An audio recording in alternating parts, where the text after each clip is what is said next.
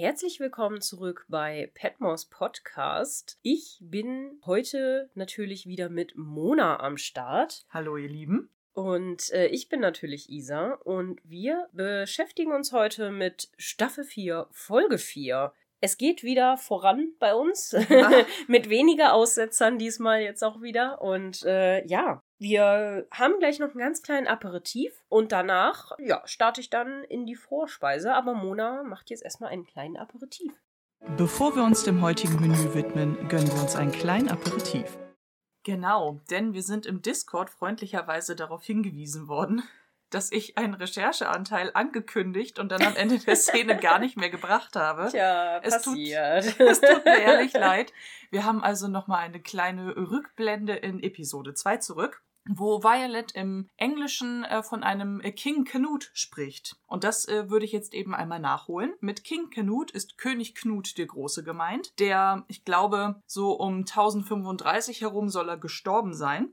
Und er war König von Norwegen, Dänemark und England und wird gerne äh, in Zusammenhang mit der Legende von äh, King Canute ähm, und der Flut gebracht, weil er am Meer gestanden und den Wellen befohlen haben soll, nicht über seine Füße rüber zu schwappen. Das Ganze hat aber nicht geklappt. Ja, ach was? Ähm, und ähm, der König äh, Karthago soll daraufhin sein Höflingen und Anhängern erklärt haben, dass auch ein König den Gesetzen und der Macht einer, äh, der Natur unterliegt. Dagegen kann man halt einfach nichts machen. Ja, true. Und ähm, die Geschichte wurde aber später zum einen falsch wiedergegeben, als ob Knut sozusagen ernsthaft glaubte, die Gezeiten würden für ihn ihren Lauf ändern. Mhm. Das Ganze ist dann sozusagen übertragen worden in so eine Art königliche Arroganz hinein. Ah. Somit, ja, wie kann man Mhm. als weltlicher König denken, dass die Natur seinen Befehlen unterliegen würde? Mhm. Und ähm, das ist dann sozusagen in aristokratischen Klassen, wie äh, Violet und der Rest äh, der Crawleys es ja in Downton Abbey sind, Mhm. so als Redewendung benutzt im Sinne von, ey, ne? King Canute würde das anders sehen. Aber wir wissen ja, wie es wirklich läuft. Ja. Dass es eben einfach Dinge gibt, die man nicht kontrollieren kann. Ja, genau. Das war's auch schon. Okay. Sehr schön. Danke äh, für das. Ich bin heute irgendwie ein bisschen verwirrt. Ich weiß gar nicht, was heute los ist. Wir hatten Okay. gerade ein üppiges Frühstück. Vielleicht Ja, wir sind sind- auch ganz voll gefuttert. Hm. sind so eine Mittagstief. Ja. ja. Ja, doch, ist Mittag. Ich dachte gerade, ja, ist ja noch kein, aber doch. No, doch, Ja, doch. doch, Wir doch. haben nur spät gegessen. Ja, das stimmt. Dann würde ich sagen, einfach mal ab in die Vorspeise. Yes. Um schon mal einen kleinen Vorgeschmack zu bekommen, widmen wir uns jetzt der Vorspeise. Diesmal haben wir natürlich wieder Drehbuch und Regie und ein paar SchauspielerInnen rausgesucht. Und zwar ist der, das Drehbuch wieder mal von Julian Fellows, das kennen wir ja schon. Mhm. Und ähm, Regie geführt hat Catherine Morshett. Wie letztes Ähm, Mal auch. ne, Genau, ich wie letztes Mal erinnere. auch. Genau. Die ist jetzt anscheinend gerade ein wiederkehrender Gast, Regisseurin. SchauspielerInnen, die ich heute oder die wir heute rausgesucht haben, sind äh, die von Jack Ross, John Bullock und der Duchess of Yeovil. Mhm. Die ist ja eigentlich aus der letzten Folge. Ja. Aber wir dachten, ach nee, komm, die hatte irgendwie so, so eine nette Szene mit Tom und so weiter. Da haben wir uns überlegt, nee, die wollen wir dann doch nochmal erwähnen. Ja. Und ähm, ich glaube, es ist auch tatsächlich nicht das letzte Mal, dass wir sie sehen in der Serie. Deswegen finde ich es gar nicht so schlecht, wenn wir die mal einmal auch mit erwähnen. Ähm, genau. Die wichtigste Person zuerst, Jack Ross, also der Jazzsänger Mhm. in dem Club. Der wird gespielt von Gary Carr und ähm, der hat unter anderem mitgespielt in 21 Bridges. Er hat die Synchronstimme für Liam in Mass Effect Andromeda ge gemimt, Ach, gegeben. guck an. Ja, und hat unter anderem in Death in Paradise auch mitgespielt. Dann haben wir den Sir John Bullock, der äh, besoffene Tänzer. Mhm. der wird gespielt äh, von Andrew Alexander. Und der hat unter anderem mitgespielt in Gangster Kittens in Es gibt einen Film, der Gangster Kittens Ja. heißt. Geil, den muss ich gucken. und äh, in Inspector Barnaby und in Monuments Man. Genau, dann die Duchess of Yeovil. Die wird gespielt von Joanna David und die hat unter anderem in Stolz und Vorurteil, House of the Dragon und Der König von Narnia mitgespielt. Ach, Ja. in House of the Dragon ist sie mir nicht aufgefallen. Da hat sie, glaube ich, auch nur zwei, zwei Folgen mitgespielt. Hm. Ähm, Habe ich aber auch gerade vergessen, aber es war auch nur eine Nebenrolle. Also die hat in, insgesamt nur Nebenrollen gespielt. Mhm. Ja, genau. Aber sie hat auf jeden Fall in ein paar bekannten Sachen auch mitgespielt. Genau. Oh, cool. So viel zur Vorspeise. Ähm, wenn ihr da natürlich mal Ergänzungen habt oder so, ja, Oliero, ich äh, gucke da dich an. ich spreche da dich an. genau, nein, wenn ihr gerne auch mal Ergänzungen habt oder auch noch Trivia wissen oder so, lasst uns da gerne dran teilhaben. Wir freuen uns auch immer darüber. Voll. Nur wir haben einfach auch immer mit der Vorbereitung relativ viel zu tun ähm, für die Folge und natürlich Schnitt und so weiter. Dementsprechend vertiefen wir uns dabei SchauspielerInnen immer nicht ganz so doll in diese Details. Aber äh, lasst uns das gerne wissen und wir sprechen sowas ja dann auch immer gerne im Community-Teil oder eben auch im, im Aperitif oder so mal an. Also. Übrigens, Fun Fact: Ich weiß nicht, ob ihr schon mal den Trailer für den Film Wonka gesehen habt, der ja jetzt rauskommen soll. Da spielt unser guter Carsten eine Rolle. Oh. Der taucht nämlich im Trailer auf. Wonka, da habe ich noch gar nichts von gehört. Was ist das? Ähm, du kennst doch Charlie und die Schokoladenfabrik. Ja, ja, mit Willy Wonka. Genau, Ja. und das ist eine Vorgeschichte, wie er zu der Nein. Schokoladenfabrik kommt. Wirklich? Mhm. Ah, cool. Spielt Johnny Depp da wieder mit? Nee, glaub nicht. Habe ich jetzt nicht drauf geachtet. Er ist der True Willy Wonka. Ja, schon. Na gut, okay. Aber dadurch, dass es ja auch die Jugend von Willy Wonka darstellt, kann Ja. Johnny Depp ihn ja auch nicht ja, spielen. es stimmt. Es Also stimmt. dafür ist er wohl inzwischen ein wenig zu alt. Ja, doch, vielleicht ein kleines bisschen, kleines bisschen. okay, gut. Bevor das jetzt hier ausartet, ähm, Ja. wollen wir in die Hauptspeise starten.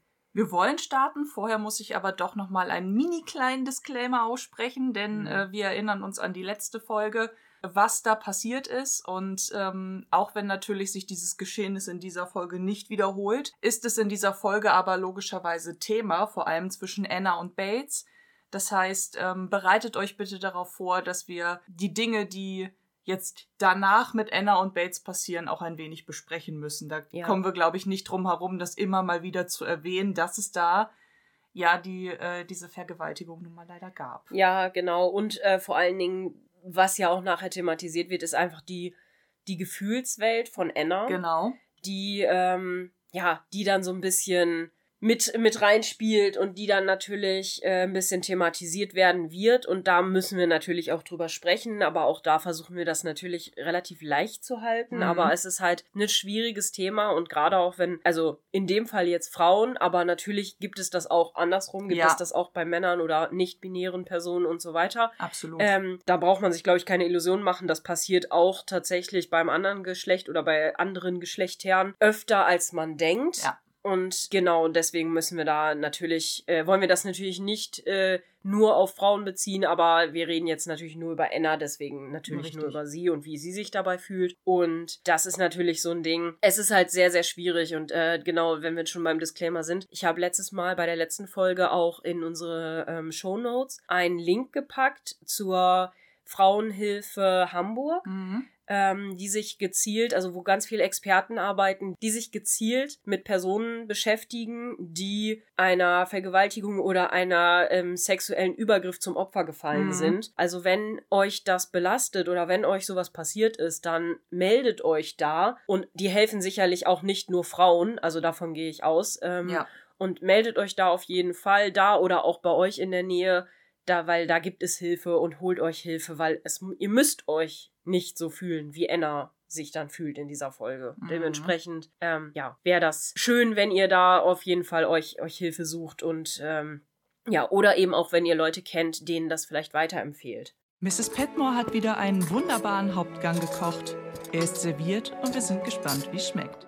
Weil im Endeffekt geht die Folge, ich ähm, leite zur Hauptspeise über, auch Mhm. direkt äh, damit los, mehr oder weniger. Wir haben natürlich unsere altbekannten Open Credits und danach sehen wir, wie Anna ganz alleine Mantel und Hut auf Downton Abbey zugeht und wir wechseln danach die Szene in die Stiefelkammer Mhm. wo Anna auf einer Bank sitzt und gerade dabei ist, ein paar Schuhe zu putzen. Und man sieht halt auch richtig, dass ähm, was das mit ihr gemacht hat. Sie ist blass, sie hat noch diese Schramme oben an der Wange, sie steht komplett neben sich. Und ähm, während sie dabei ist, die Schuhe zu putzen, kommt Bates herein, fragt, warum sie denn ohne sie losgelaufen sei. Und sie sagte, sie hätte das noch vor dem Frühstück fertig machen wollen. Er fragt sogar, ob er irgendetwas angestellt ha äh, habe, ob er sie wütend gemacht hat. Und Anna äh, verneint das, dass nichts gewesen ist, es sei alles in Ordnung und er geht an äh, ihm vorbei und lässt ihn einfach stehen. Mhm. Wir wechseln danach die Szene in die Servants Hall, wo Anna gerade hereinkommt, während der Rest der Dienerschaft beim Frühstück sitzt.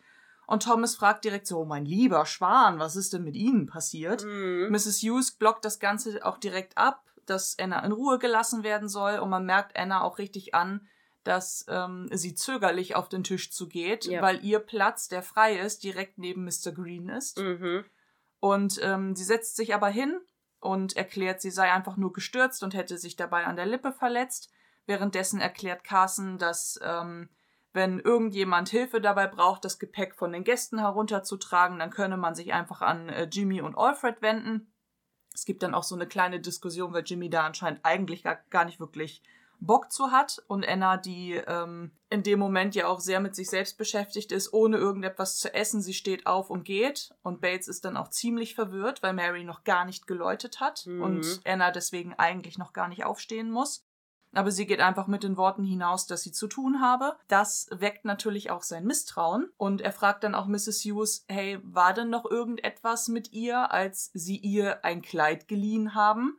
Und Mrs. Hughes sagt, eigentlich nicht. Wieso sollte denn was gewesen sein? Und Bates erklärt, naja, irgendetwas muss passiert sein, Mhm. weil Anna verhält sich ganz eigenartig und sie neigt dazu, Dinge herunterzuspielen. Ja. Also er kennt seine Frau. Mhm. Aber Mrs. Hughes verneint, sie würde nichts wissen, was er nicht auch weiß, was eine klare Lüge ist in dem Moment. Und ähm, ja, Thomas wird dann ziemlich sarkastisch und fragt dann, was denn mit allen los sei, warum hätten denn alle so gute Laune an diesem Frühstücksmorgen. Es ist dann Carson, der dieses Gespräch beendet, weil er erklärt, dass er zu viel Fröhlichkeit am Frühstückstisch eigentlich für etwas sehr Fremdartiges hält und dann wechseln wir auch wieder die Szene. Ja, Carsten wieder, ne? So von wegen, ja, das ist ja, ne? Zu viel Fröhlichkeit soll hier auch gar nicht. Also jetzt seid mal gefälligst alle ein bisschen betrübt und äh, konzentriert auf, auf eure Arbeit. Ja. Seid Maschinen. Arbeit, Arbeit. Arbeit, Arbeit. Work, work, work. Genau. Ja, äh, wir sind oben und die Zimmermädchen Dina sind gerade dabei, ähm, das Gepäck von allen Arbeitgebern in die äh, Autos zu verladen,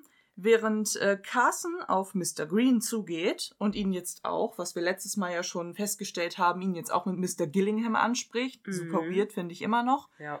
Ähm, er hoffe, er habe nichts vergessen und äh, Green ganz großkotzig sagt nur ganz im Gegenteil, Mr. Carson, ich bin der Meinung, mir wird der Besuch hier noch lange Zeit in Erinnerung Alter, bleiben. Ey, dieser. Währenddessen äh, hat Mrs. Hughes diese Szene beobachtet, guckt, finde ich schon fast ein wenig mordlüstern. Auf Oh jeden ja. Fall hat sie einen Verachter werden verachten Blick aufgesetzt Auf und dann wechseln Fall. wir auch wieder die Szene. Ja, auf jeden Fall. Also das ist richtig krass. Freunde, wenn Blicke töten könnten, Ja, aber zu Recht. voll. Zu Recht. Wir sind danach in der großen Halle, wo ähm, die Gäste abreisen und äh, inzwischen auch mehrere Autos bereitstehen und Gregson verabschiedet sich gerade von Robert, der sich bei ihm auch nochmal herzlich bedankt für diese ganze Geschichte, was ja beim Poker passiert ist. Er gibt Mhm. ihm also auch inzwischen die Hand und man hat ähm, schon viel mehr das Gefühl, dass Robert jetzt inzwischen den neuen Lebensgefährten an Ediths Seite auf jeden Fall viel sympathischer findet als vorher. Mhm. Er weist ihn nicht mehr so richtig ab. Wie die beiden sich richtig verabschieden, sehen wir dann aber nicht mehr, weil der Ka äh, die Kamera dann zur Duchess rüberschwenkt, die sich mit Tom unterhält. Genau. Und zwar ähm, sagt sie zu ihm, er sei doch bestimmt froh, sie jetzt von hinten betrachten zu können, also sie los zu sein. Mhm. Und äh, Tom verneint das aber. Er beteuert nochmal, dass sie alle sehr nett zu ihm gewesen wären, aber er selbst wäre nicht allzu unterhaltsam gewesen. Er hätte das sozusagen schlecht vergolten. Ja. Und die Duchess, und das fand ich sehr faszinierend, dass in dem Moment so ein No-Name-Charakter, sage ich jetzt mal, so, so starke, äh, so einen starken Satz kriegt. Ne? Genau, ja, ja. so Mhm. ist es, weil sie nämlich sagt, Trauer ist seltsam, Tom. Als der, ähm, äh, als der Duke starb, machte äh, mich das Ganze furchtbar ungeschickt. Ich ließ ständig Dinge fallen, ich zerbrach sie, aber das lag daran, dass ich mich, äh, dass ich es als unloyal empfand, irgendetwas ohne ihn zu tun. Verstehst du, was ich meine? Mhm. Ja, und Tom weiß natürlich ganz genau, äh, was sie meint und erklärt ja, aber sie konnten es schaffen, das Ganze zu überwinden. Und sie sagt, ja, das habe ich geschafft, aber sie könnten es auch schaffen. Ja. Da ist Tom erstmal noch nicht so wirklich der Meinung, dass das so wäre. Aber ich habe das Gefühl, er, sie hat ihn ein wenig ins Grübeln gebracht. Auf jeden Fall. Also er, sie hat total nette Worte für ihn und er, ich habe auch das Gefühl, er nimmt sich das auch an. Also Mhm. er ist zwar so, ja, hm, weiß ich nicht, ob ich das so kann, aber er denkt drüber nach. Man Mhm. sieht das so rattern in ihm so, ne? Absolut.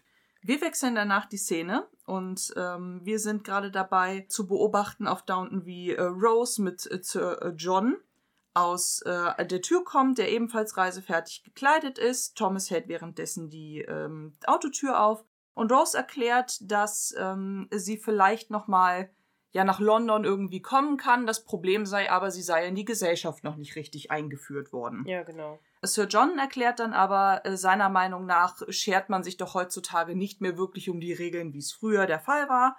Und äh, Rose erklärt auch, dass sie dem Ganzen zustimmt. Auch sie legt auf diese Regeln nicht mehr so wirklich Wert. Wir ähm, haben dann aber wieder einen Kameraschwenk, dass äh, Mr. Green zu Gillingham geht und ihm Mhm. erklärt, dass äh, das Pa- Gepäck jetzt verladen ist. Gillingham ist nicht so besonders erfreut darüber, dass sein Bediensteter gerade diese, ähm, dieses Gespräch zwischen ihm und Mary unterbrochen Ich hat. finde, vor allen Dingen ist der richtig patzig. Der geht dahin so, das Gepäck ist jetzt verladen, so von wegen können wir jetzt los? Ne? Mhm. Und ich denke so, ey, wie redest du mit deinem Vorgesetzten? Was ist mit dir? Also, und dann will auch so schnell wie möglich weg. ja, ja, natürlich. Und vor allen Dingen Toni und ähm, Mary gucken ja auch beide so richtig, also gerade Mary guckt ihm ja so richtig schockiert hinterher, als Green dann wieder so abdampft, guckt sie ja richtig so, Alter, was ist, denn- also, hä, willst du da nicht mal was sagen, ne? Und dann Mhm. sagt er, boah, irgendwie, ich weiß gar nicht, ob ich den irgendwie mag, ne? Ich finde den eigentlich kacke. Und genau so ist es, als Mary dann halt sozusagen die Situation auch auflösen will oder ein bisschen auflockern mit, ja, ist ja schön zu sehen, dass man sich so um dich kümmert, aber Mhm. Gillingham ist mit Green nicht so wahnsinnig zufrieden. Er sagt genau das, was äh, Isa gerade meinte. Wir schwenken dann aber zu Robert und Cora, Mhm. denn Robert möchte sich eigentlich von Tony Gillingham verabschieden, aber Cora scheint Hoffnung zu haben, dass äh, zwischen Mary und Tony etwas zu gehen scheint. Also Mhm. sagt sie zu Robert, nein, nein, lass die ruhig noch mal so ein Momentchen allein. Und äh, Robert guckt dann so wissend, ne? So Mm, guckt genau. so, oh, Das I ist auch see. Ja, das ist auch, die beiden sind doch einfach ein cooles Ehepaar. Das ist wirklich so mal toll. sagen. Die spielen das so gut zusammen. Die haben so viel Chemie, ne? Das ist echt Total. krass. Also, ja. Ja, während wir äh, diese Chemie beobachten konnten, schwenken wir wieder zu Tony und Mary zurück. Hm. Wobei Gillingham fragt, ob äh, sie sicher sei, dass sie sich nicht noch einmal treffen könnten. Und Mary erklärt, sie glaubt, dass er viel zu beschäftigt sein wird und äh, sie sich vergeblich bemühen würde. Sie spielt ja auf die fast Verlobung sozusagen auch von ihm an. Mhm. Und er ist schon ziemlich enttäuscht, ja mit anderen Worten, nein, wir können uns nicht wiedersehen. Es ist dann aber Robert, der das Ganze unterbricht. Nicht indem er zu ihnen kommt, sondern indem er einfach brüllt oder, oder ruft mit, ja, ja, jetzt müsst ihr langsam mal abfahren, der Zug wartet nicht auf euch, husch, husch, husch, husch. husch, husch. Und es ist dann die äh, Duchess, die schon mit Tom gesprochen hat. Und dann sagt, würde der Zug nicht mal auf sie warten? Und er nur ganz geknickt, nicht heutzutage. Nein, nicht heutzutage. Wo ich mir so denke, okay. Früher hat er das getan. ja. Habe ich mich auch gefragt. Fand, ich Sehr ein, bisschen, seltsam. äh, fand ich ein bisschen seltsam. Ja, das ist wieder Robert, der seinem, äh, seinem Ego von früher nachtrauert. So. Genau. "Mhm, Früher war alles besser. Früher war ich viel wichtiger. Ja, Mhm. ja, Lord Grantham. Ja, ja, ja. Wichtig, wichtig. Wichtig, wichtig. Lordschaft, Lordschaft. Geld, Geld, Geld. Ja. Hm. Ausgeben, ausgeben. Genau, Poker, Poker. Ach nee, scheiße, warte. Moneten. Moneten. Naja, bevor wir die Szene wechseln, sehen wir aber, dass die Autos abfahren und anscheinend hat sich niemand von Mr. Sampson verabschiedet, weil der sitzt ein bisschen geknickt im Auto und raucht ein. Ja, stimmt. Aber vielleicht haben sie vorher schon gesagt, ja, ja, okay, tschüss, Mr. Sampson. Aber ja, ist vielleicht in den Hintergrund ja, Wollte ich gerückt. gerade sagen, der hat ja auch nicht mehr so ganz den äh, besten Stand jetzt gerade. Das ist korrekt. Wir wechseln die Szene ins Dorf, wo, ähm, beziehungsweise Auf an den den Kirchhof, ja. genau, wo Isabel und Dr. Clarkson sich zufällig begegnen. Und ähm, Isabel erklärt, dass äh, Dr. Clarkson sehr seriös aussehen würde. Mhm. Und ähm, er erwidert dann auch, dass das Ganze einen Grund hat. Er würde ganz gerne den äh, Vorstand davon überzeugen, eine Ambulanz einzurichten, damit Mhm. Menschen früher zu Behandlungen kommen können, damit eben auch äh, Dinge mal früher behandelt werden können und es nicht immer direkt zu spät ist. Ja. Er setzt dann aber auch einen Satz an, wo Isabel auch nachfragen muss, was er meint. Und Dr. Clarkson erklärt, dass er zusätzliche Hilfe gebrauchen könnte. Mhm. Er zwar weiß, dass äh, Isabel ihn anscheinend immer verdächtigt, sie wieder in eine geregelte Arbeit zu stoßen, wo ich dachte, das ist ein bisschen komisch, weil wir das bisher nie mitgekriegt haben. Ja. Er äh, würde sie trotzdem, also er würde es schön finden, wenn sie das annehmen würde, weil der Vorteil eben wäre, dass eine Krankenschwester wieder für andere Aufgaben frei wäre. Ja. Isabel verspricht zweimal, darüber nachzudenken und dann wechseln wir wieder die Szene. Ich denke, zweimal drüber nach. Ja, das war tatsächlich ganz witzig. Vielleicht könnten wir das auch mal kurz diskutieren. Denn eigentlich haben die beiden sich wieder voneinander getrennt. Mhm. Und dann dreht sie sich um und sagt im Deutschen, ich mache es, ich verspreche es. Okay. Und das Ding ist, dass nicht so ganz klar ist, was sie meint. Meint sie damit mit ich mache es, dass sie nochmal beteuert, sie denk, denkt darüber nach. Ja, das. Oder ob sie es sich direkt anders überlegt hat und sagt, ich verspreche dir, ich mache es. Nee, nee, ich glaube, sie äh, sagt so, ja, ich denke drüber nach. Und er, hm, ja, okay. Nein, und sie, nein, nein, ich verspreche es. Ich denke wirklich drüber nach. Mhm. So, also so habe ich das verstanden, Ja. zumindest, ja. War aber auf jeden Fall im Deutschen in dem Moment, nur weil sie sagte, das mache ich, Mhm. oder ich mach's, ich Mhm. versprech's, wirkte das schon fast wie eine, ach, eigentlich kann ich auch zusagen. Ja, ja, okay. Mhm. Wir sind jetzt in der Bibliothek, wo Robert, Tom und Cora gerade einen Kaffee trinken und Mary hereinkommt. Mhm. Mary erklärt, dass das Finanzamt eine Terminabsage gehabt hätte und sie deswegen sich ganz spontan am Mittwoch um 12 Uhr dort einfinden können. Sie würde aber gerne schon morgen hinfahren, damit sie nicht zu spät kommen können. Ich Mhm. nehme mal an, dann haben wir Montag und der Morgen, den sie meint, ist ein Dienstag. Möglich. Keine Ahnung, kann auch unter der Woche irgendwann sein. Weiß Irgendwie so. Auf jeden Fall möchte sie da hinfahren. nach Genau. Ja. Es wird noch kurz diskutiert, ob äh, Robert mitkommen soll, aber Cora meint, dass sie das nicht für notwendig hält und äh, Robert scheint erst ein bisschen beleidigt zu sein, weil er so, ja, meint ihr denn, ich könnte darauf beharren, Land zu verkaufen? Und es ist dann Tom, der sagt, hey, es geht doch gar nicht darum, wofür man einsteht, weil dem Finanzamt ist es egal, wie sie ihr Geld bekommen. Hauptsache, sie kriegen es am Ende. Und ähm, sie einigen sich dann aber darauf. Es ist Mittwoch. Ich habe gerade kurz, sorry, dass ich dich unterbreche. Ich Ja. habe gerade überlegt, es ist Mittwoch. am an- Mittwoch ist der Termin. Also, genau, am Mittwoch ist der Termin. Nee, warte, da passt es aber nicht, sicher? Am Mittwoch Mhm. ist der Termin. Ja, daher Weil- können wir uns um äh, äh, Mittwoch um 12 Uhr treffen. Aber ich denke, wir sollten morgen hinfahren. Ich möchte nicht ris riskieren, zu spät zu kommen. Ja, dann, das wird- sagt dann sie. ist es jetzt gerade Montag, dann Genau. will sie am Dienstag hinfahren. Aber wir sehen ja nur zwei Übernachtungen in London. Deswegen, und sie sagt irgendwann später zu Anna, dass sie Freitag wieder zurückkommen. Deswegen dachte ich eigentlich, dass es jetzt Mittwoch sein müsste. Komisch, äh, beziehungsweise Dienstag. Weißt du, sie fahren Dienstag hin. Mittwoch ist der Termin. Nee, Quatsch. Wir Mittwoch hin. So, dachte ich. Aber ja, okay, egal. Wie auch immer, vielleicht ist es nicht ganz kohärent. Oder sie, wir sehen nur zwei Übernachtungen und sie haben eigentlich drei. Das kann ja auch nee, sein. wir sehen zwei Übernachtungen, aber die eine Übernachtung ist von Mary und Tom Ja. und Edith bleibt eine Nacht länger. Ja, aber Edith kann ja auch äh, bis Samstag bleiben oder so. Das ist ja egal. Es geht ja nur darum, dass sie, äh, dass Anna ja sagt, so dass sie Freitag wieder da sein werden. Also dass sie Freitag Hm. wiederkommen. Egal, wie auch Sehr immer. merkwürdig. Wie Vielleicht habt ihr aufgepasst und könnt äh, das Zeiträtsel lösen. Vielleicht seid ihr besser im Zeitstrang so ist es. aufdröseln als wir. Auf jeden Fall geht erstmal noch die Diskussion weiter, wer denn hinfahren soll. Und ähm, Robert, Mary und Tom einigen sich darauf, dass Robert tatsächlich zu Hause bleibt. Wenn ähm, sie mit dem Finanzamt gesprochen haben, dann reden sie nochmal und treffen dann gemeinsam eine Entscheidung. Wobei Mary auch erklärt, dass ähm, ja äh, sie definitiv versuchen wird, ihn von ihrem Weg zu überzeugen. Mhm. Und äh, Robert sagt dann, naja, aber soll das dann auch bedeuten, ne, also bist du auch bereit, 20 Jahre lang eine Schuld mit dir herumzuschleppen? Und äh, er sagt dann, ja, ja, ich sehe schon, ich werde den Rest meines Lebens damit verbringen, irgendwelche Raten zu bezahlen. Und dann sagt Mary einen sehr, sehr starken Satz. Ja. Denn äh, sie sagt, Papa, du sagst immer, wir sind nicht die Besitzer von Downton, sondern die Verwalter.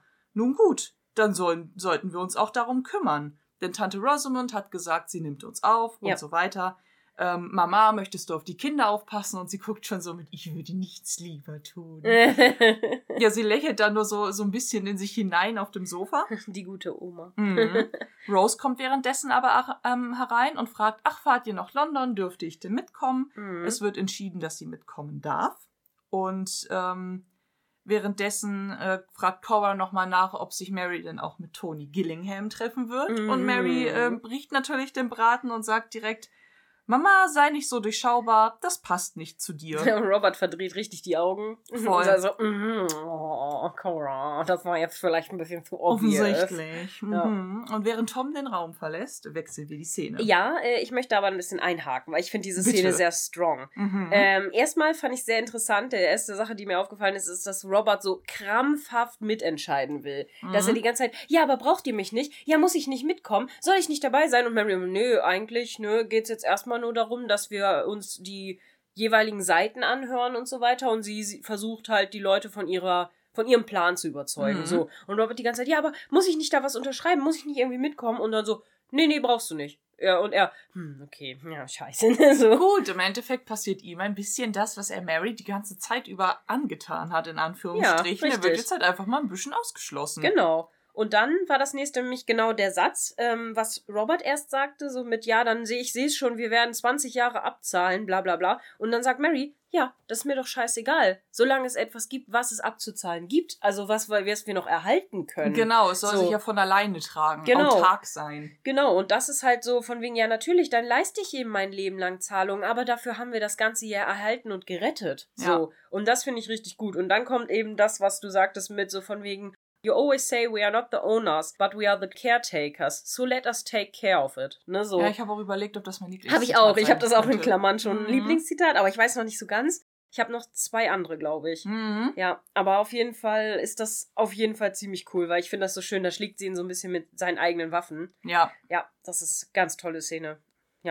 Danach sind wir zunächst nochmal in der großen Halle, wo äh, Tom von Edna auf dem Flur sozusagen abgepasst wird. Mhm. Und sie erklärt, ähm, sie wäre in dem Glauben gewesen, er würde sie besuchen kommen, um sie zu sehen, denn offensichtlich hat es letzte Nacht zwischen den beiden irgendetwas gegeben. Mhm. Boom, chicka, wow, wow. Mhm. Ich sag bang, Bang, bang, bang, bang, bang, bang, bang, bang, bang, bang. Ja, aber ähm, sagen wir es mal so, Tom ist das ziemlich unangenehm, weil er wirkt auf mich ein bisschen so, als wüsste er nicht so richtig, was passiert ist.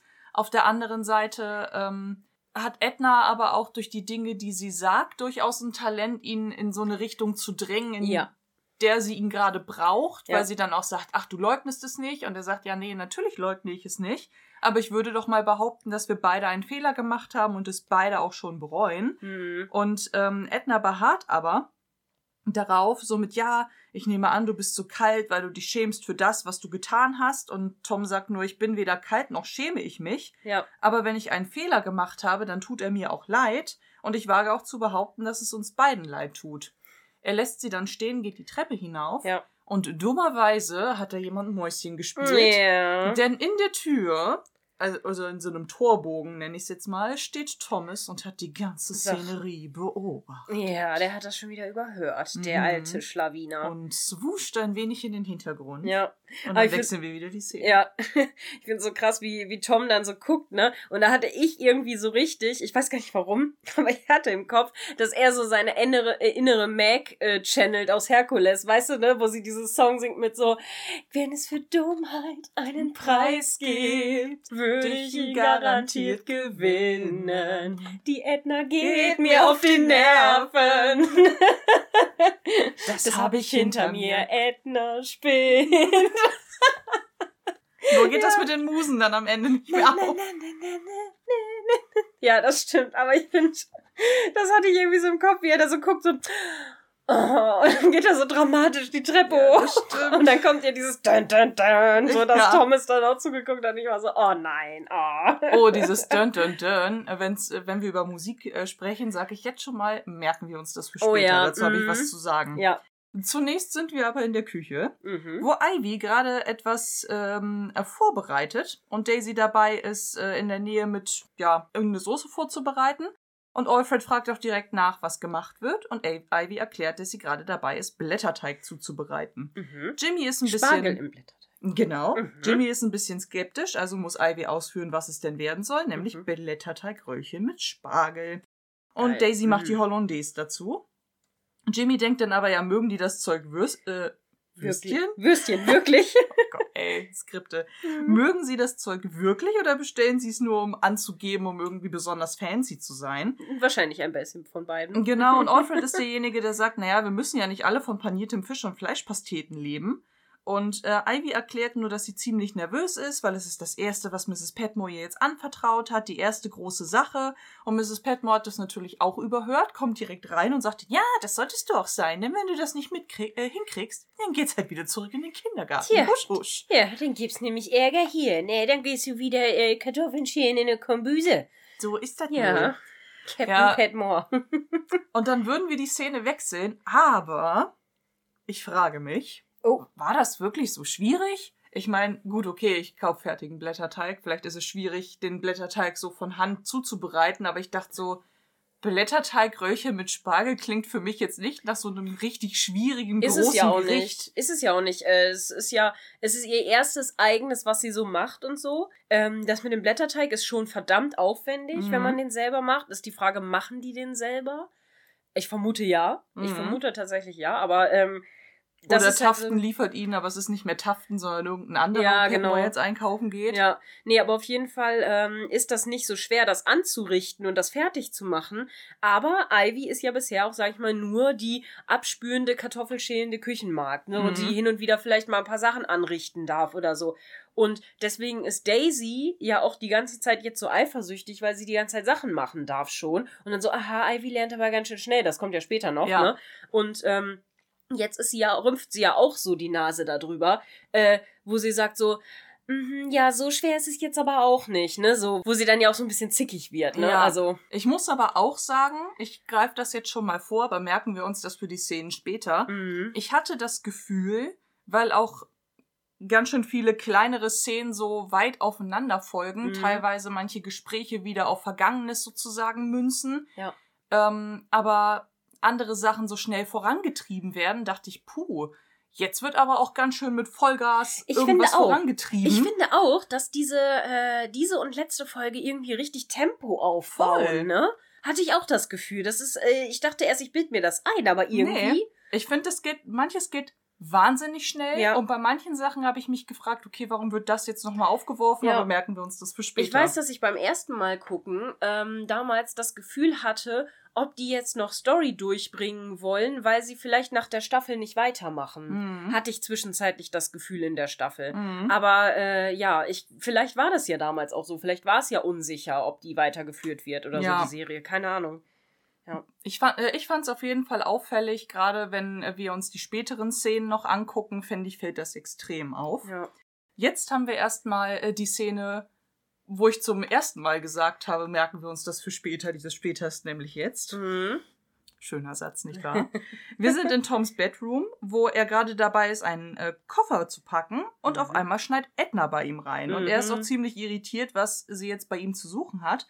Und sie macht ihm eine ziemlich harsche Ansage, so nach dem Motto, ja, äh, so kannst du ein armes Mädchen nicht behandeln, das ist total unhöflich, was, was ist sozusagen in dich gefahren? Mhm. Und Edna, äh, und Edna. Und Tom ist derjenige, der ähm, ja auch sagt, hey, ich habe doch gesagt, es tut mir leid. Und in dem Moment, wo Edna anfängt, jetzt weiterzusprechen, haben wir im Hintergrund eine richtig unheilvolle und Ja. bedrohliche Musik, das stimmt. weil sie auch direkt anfängt, ihn zu erpressen. Ja, mega. So, sie sagt nämlich, ja, ja, es tut dir leid. Aber jetzt mal angenommen, ich bin schwanger, was würdest du denn dann tun? So, es geht nämlich so einfach. Und ich möchte sicher gehen, dass du mich heiraten wirst, wenn ich ein Kind von dir austrage. Ich muss wissen, dass du mich nicht verstoßen wirst und dass du ein Ehrenmann sein wirst, wenn Mhm. es dazu kommt. So, und jetzt sag nicht, ich sei nicht gut genug. Wenn du gut genug warst für La Lady Sybil Crawley, bin ich allemal gut, äh, gut genug für dich. Und da denke ich, alter Frau, was geht denn mit dir? Weil Tom Ja. herrscht, herrscht sie dann noch ein wenig an. Sie soll Zu Lady. Sybil's Namen nicht aussprechen. Mhm. Und ähm, dann sagt äh, Anna noch direkt, ja, gestern Abend warst du nicht so streng. Alles, was ich brauche, ist doch nur dein Wort, dass du mich heiratest, wenn es ein Baby gibt. Mach dir keine Mhm. Sorgen. Wenn es soweit ist, habe ich auch vor, deine Frau zu werden. Ich werde dich nicht abweisen und du wirst es nicht bereuen. Und Tom nur so, ey, ich bin jetzt schon voller Reue. Es gibt in mir keine andere Empfindung mehr als die. Ja. Und dann würden wir die Szene wechseln, aber ich denk mir, Alter! Ja. Darüber muss man echt reden. Also, das ist. Ey, da, also dieses sie ihn dann in so eine, also äh, das ist ja alles komplett Kalkül gewesen, dass sie ihn hat betrunken gemacht, Mhm. dass sie in sein Zimmer gegangen ist. Ich meine, er hat sie ja nicht eingeladen. Er hat, also zumindest haben wir es nicht mitbekommen. Sie hat ihm das Getränk gegeben, hat ihn betrunken gemacht. Sie hat ihm schlechtes Gewissen eingeredet.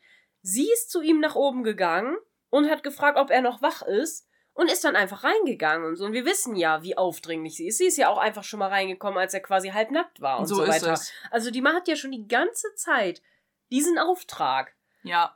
Und dann, jetzt kommt sie an und sagt, haut ihm das, das so um die Ohren. So, ja, und was ist, wenn ich schwanger bin? Wirst du mich dann heiraten, ne? So, und erpresst ihn so richtig. So, das ist es halt. Er ist ja ehrenvoll und er hat ja unheimlich viel Moral und das weiß sie und deswegen will sie das ausnutzen und so.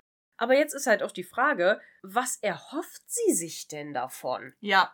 Das ist auch die Frage, die im Discord gestellt wurde und ich glaube, das können wir jetzt ja auch schon mal thematisieren. Ja.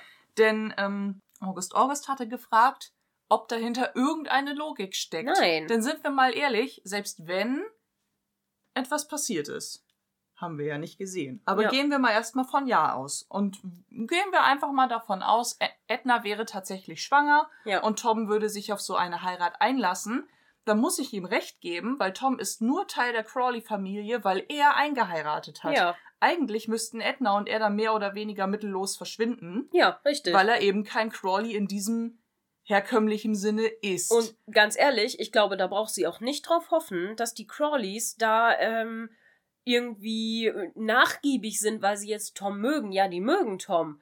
Aber die werden mit Sicherheit sagen, wenn der sich in so einen Skandal verstrickt, dann werden die sagen, ja du, okay, alles klar, keine Schande für die Familie hier, ne, so von wegen Tschüss. ja, Viel Spaß damit, vielleicht kriegen die noch, also wenn sie nett sind, geben sie ihm noch ein ganz bisschen Geld mit, aber bestimmt nicht viel. Wenn du bedenkst, wie die, die ja schon verstoßen haben, als die Tochter noch mit ihm zusammen war. Mit, Ja. ja, ihr kriegt aber nicht so viel, ihr kriegt nur so und so viel, ne? So, und dann, mm, ne, und dann gucken wir mal. Und mal gucken, ob wir euch überhaupt wiedersehen wollen, ne? Ich meine, klar, die sind da ein bisschen zurückgerudert, aber nur Sybil zuliebe und weil sie schwanger war und so. ja, Ne? Und dann jetzt haben sie die ja auch nur so aufgenommen, weil Tom nicht mehr nach Irland zurück kann.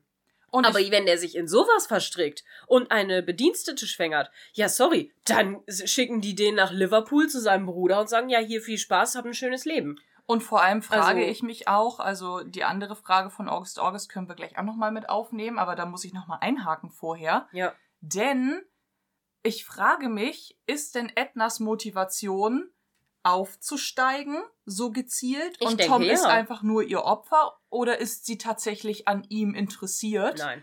und ähm, wählt jetzt einfach nur diesen sehr intriganten Weg, um an ihr Ziel zu kommen, der einfach mal wieder nicht zu Ende gedacht ist. Normalerweise ist das hier so ein Bates-Ding, Dinge Mhm. nicht zu Ende zu denken. Ja. Jetzt ist es Edna, die etwas nicht zu Ende denkt. Ja. Vor allem, sie müsste ja auch damit rechnen, sie muss sich dann um Little Sibby ja auch kümmern, Ja. weil es gibt schon ein Kind. Ja, gut, Sie Sil- kann ja nicht erwarten, dass, dass die dann eine eigene Familie gründen Ja. und Lady Sybil würde dann, würde wahrscheinlich doch bei der großen Familie bleiben, aber Tom Ja. würde das ja nicht zulassen wollen.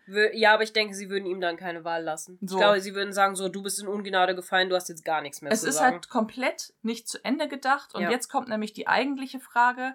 Sie ist diejenige, die ihn betrunken gemacht hat. Sie ist diejenige, die in sein Zimmer eingedrungen ist. Und wir als ZuschauerInnen sehen nicht, was passiert ist. Mhm. Aber eigentlich haben wir, na, so ganz August, August stimme ich dir da nicht zu. Eigentlich haben wir drei Möglichkeiten.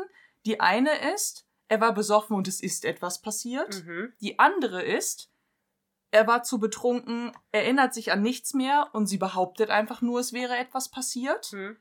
Oder, und das ist äh, die andere Möglichkeit, wir haben einen sexuellen Überbegriff. In dem Fall. Was ja eins und, äh, eins und drei gehen ja quasi miteinander Einher. einher. Weil andererseits, ne, ich denke, er hat schon mitgemacht, was es vielleicht weniger übergriffig macht, weil ich denke, er wird, er, er hat sich quasi, ich meine, man kennt das ja vielleicht auch selber, dass man halt vielleicht hornier ist, wenn man betrunken ist, ne? Also sagen wir mal Wenn es so. denn funktioniert. Wenn es denn Weil funktioniert. wir wissen nicht, wie betrunken er war. Ja, genau, das ist nämlich auch das Ding. Aber anscheinend hat's ja noch funktioniert. Und äh, ja, ich denke schon. Weil Ich glaube, Bin also. mir nicht so sicher. das- Vielleicht das ist ein bisschen was passiert, ja. aber es ging nicht bis zum Ende, mehr oder weniger, oder zum eigentlichen Akt, Das nenne ich es jetzt wissen mal. wir ja nicht. Aber ich würde, also, da er die Möglichkeit nicht ausschließt, dass sie Mhm. schwanger sein könnte, er weiß ja, wie das funktioniert, er hat ja Mhm. schon ein Kind gezeugt, denke ich, wird es soweit gekommen sein. Das zweite würde ich komplett entkräften, weil ich habe nicht das Gefühl, dass er äh, nicht weiß, was passiert ist, sondern so, er weiß schon, was passiert ist, weil er sagt ja auch, er bereut,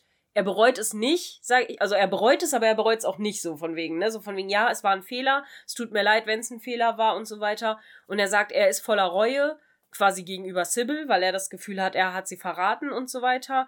Aber er denkt sich auch so, ja, komm, ne, wir sind zwei erwachsene Menschen, wir haben uns da der Sache hingegeben, gut ist jetzt, ne, so. Das ist halt ein bisschen, bisschen scheiße. Ich finde, Edna ist so ein kleiner Pumuk an der Ja, Stelle. sie ist da auf jeden Fall sehr, sehr aufdringlich und äh, das Ding ist halt, Tom hat ja schon irgendwo auch ein bisschen Interesse an ihr gehabt. Ich meine, sie ist keine hässliche Frau. Nein. Sie ist auch, ähm, sag ich mal, ein bisschen offen, ne? Und, und, und, ne? Es, es hat, hat schon was Sexuelles an sich, weil sie, sie legt's ja auch drauf an bei ihm. Voll. Und ich könnte mir auch schon vorstellen, dass er das vielleicht auch anziehen findet, was ihm ja, glaube ich, auch ähm, ein schlechtes Gewissen macht, einfach auch Sybil gegenüber und der Familie gegenüber, weil er will sich da ja eigentlich gar nicht drauf einlassen, aber hat dann vielleicht schon, sag ich mal, seinen Bedürfnissen nachgegeben, weil ich meine, er ist ja jetzt nur auch eine Weile schon verwitwet und also Witwer, ne? Und, und ist halt vielleicht, ich meine, wenn du die ganze Zeit niemals dann mehr, wenn du bedenkst, wie lange ist Sybil jetzt tot? Drei, drei Jahre? Ja, kommt, Locker, kommt hin. ne? Und wenn du drei Jahre keinen Sex hast und dich nicht mal, sag ich mal, nicht mal einer Romanze hingeben darfst, mit mal knutschen, mal Händchen halten, irgendetwas. Ich kann mir schon vorstellen, dass der ein bisschen horny ist. Also das könnte ich mir schon vorstellen. Also sagen wir es mal so, da wo äh, Ethel naiv war, ist Edna berechnend. Ja. Und zwar knallhart. ja, Aber auf der anderen Seite denke ich mir, je nachdem, wie betrunken Tom war, ne? ja. Also, ob man da von Freiwilligkeit dann so sprechen Ich kann. finde auch, dass es nicht richtig ist und ich finde auch, dass sie das hart kalkuliert hat und das ausgenutzt hat, dass er so betrunken ist. Und da brauchen wir auch nicht drüber reden, dass das irgendwie auch, dass das nicht richtig ist. Vor allem bin- bekommt das ja auch im Verlauf dieser Folge noch eine Auflösung, merken wir uns das für später. Genau, ich bin nur nicht ganz sicher, wenn sie halt wirklich, sag ich mal, das komplett durchgezogen haben, dass tendenziell eine Schwangerschaft hätte entstehen können.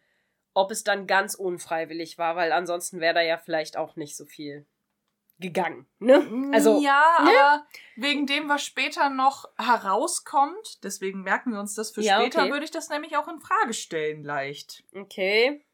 Nee, ich glaube, das ist, äh, ich glaube, da meint sie was anderes, aber äh, egal, das können wir ja dann immer noch. Machen, machen wir gleich. Genau, du meinst das mit dem Buch später, Genau, ne? Ja, ja, genau. ja, ja, natürlich. Ja, können wir ja dann nochmal drüber schnacken, äh, was du dazu meinst, aber Jo. Gut. Zunächst äh, sind wir wieder auf dem Kirchhof im Dorf, wo Violet und Isabel gerade herauskommen und Violet fragt sie, wie ihr denn das Konzert gefallen hätte und wie sie eigentlich das Dinner bzw. den Abend im Allgemeinen fand. Und Isabel erklärt, dass ähm, es für sie sehr interessant war, Melba mal live zu hören, aber es ihr irgendwie schon natürlich wehgetan hat, zu sehen, wie Mary wieder aufblüht und am Leben teilhat. Hm. Denn für sie ist es eigentlich ziemlich unmoralisch, so eifersüchtig und so egoistisch zu reagieren. Für sie sind das eigentlich keine vertretbaren Gefühle. ja, Und hier finde ich Credits für Violet. Sie scheint ja wirklich helfen zu wollen, Ja. weil sie sagt, hey, ganz ehrlich, ich finde schon, dass die vertretbar sind. Denn wenn wir Menschen immer nur moralische Gedanken hätten, was würden die armen Kirchenmänner denn dann tun? ja, das stimmt wohl. Und äh, Isabel erklärt, dass sie Mary sehr gern hätte, sie liebt sie auch, aber sie möchte auch nicht, dass sie allein und unglücklich ist. Im Endeffekt hat sie ganz widerstreitende Gefühle sozusagen in sich und weiß nicht damit umzugehen. Und Violet sagt nur, ich kritisiere weder dich noch sie, aber ich hoffe, du findest irgendwann einen Weg, dich wieder mit dem, mit dem Leben und der Welt anzufreunden. Mhm. Und dann wechseln wir auch schon wieder die Szene. Wir Ja. sind in Marys Bedroom zurück auf Downton, wo ähm, Anna gerade dabei ist, ihr die Haare zu frisieren. Und Mary bittet Anna darum, äh, Lady Rose zu helfen, weil man äh, Marge nicht von Lady Edith abziehen könnte. Und dabei scheint Mary auch zu merken, dass es Anna nicht besonders gut geht, denn sie ist wahnsinnig still. Ja. Und Anna antwortet immer nur sehr, sehr knapp und sagt auch nur, ja, wäre das alles, Milady? Sehr gut, Milady, geht auch direkt wieder raus. Ja, Und man merkt Mary wirklich an, dass, ähm, sie sich Gedanken dass macht, sie sich ja. darüber Gedanken macht und dann wechseln wir auch im Grunde schon wieder die Szene. Genau. Finde ich aber sehr gut. Also das ist so ein Ding, wenn man das zum ersten Mal bis zu dieser Szene guckt. Ja. Ich weiß noch, dass ich dann richtig gehofft habe, dass Mary da nicht klein beigeben würde, noch so ein bisschen auf, ähm, auf Forschungsreise geht, Ja, sozusagen. Das hatte ich auch gehofft tatsächlich. Also, aber da, ja, da habe ich halt auch drüber nachgedacht, ob das vielleicht daran liegt, dass sie jetzt gerade selber auch so viel im Kopf hat mit der ganzen Steuergeschichte und die Sache mit Toni, wo sie sich ja quasi den Avancen ständig erwehren muss, so ein bisschen. Da müssen, müssen sie auf Rose in London aufpassen. Ich habe das Gefühl, sie hat gerade nicht so die Kapazität selber, um dann auch noch Anna irgendwie nachzuforschen. Aber sie bemerkt es ja und sie macht sich Sorgen drum. Also Mhm. das ist ja schon was. Also, ne? Und äh, kleiner Vorgriff, sie wird nicht die einzige bleiben, neben Exakt, Bates und ja. Mrs. Hughes. Das kommt nämlich, glaube ich, sogar auch schon jetzt, denn wir sind in Coras Bedroom, wo auch sie am Schminktisch sitzt und äh, Robert aber auch dabei sitzt. Die beiden unterhalten sich, während Edna da hin und her läuft. Und äh, Cora erklärt, sie hätte mit Rosamond äh, telefoniert, weil sie auch gerne mit ihr sprechen wollte. Mhm. Und Robert tut das alles so ein bisschen ab mit, ach, das wäre ja das erste Mal. Ach, wer könnte denn bei so einem, äh, bei so einem Anruf und so einem Angebot widerstehen? Weil Cora anscheinend den Plan mit Rosamond gefasst hat, ein kleines Treffen zwisch- zwischen Mary und Mhm. Tony Gillingham in, äh, ja irgendwie in die Wege zu leiten. Mhm. Und das Ganze auch noch so mehr oder weniger schlecht damit zu tarnen, dass der Sir John für Rose noch mit eingeladen wird. Mhm. Und ähm, Robert denkt aber, dass das Ganze schon ziemlich offensichtlich Ja, sein wird.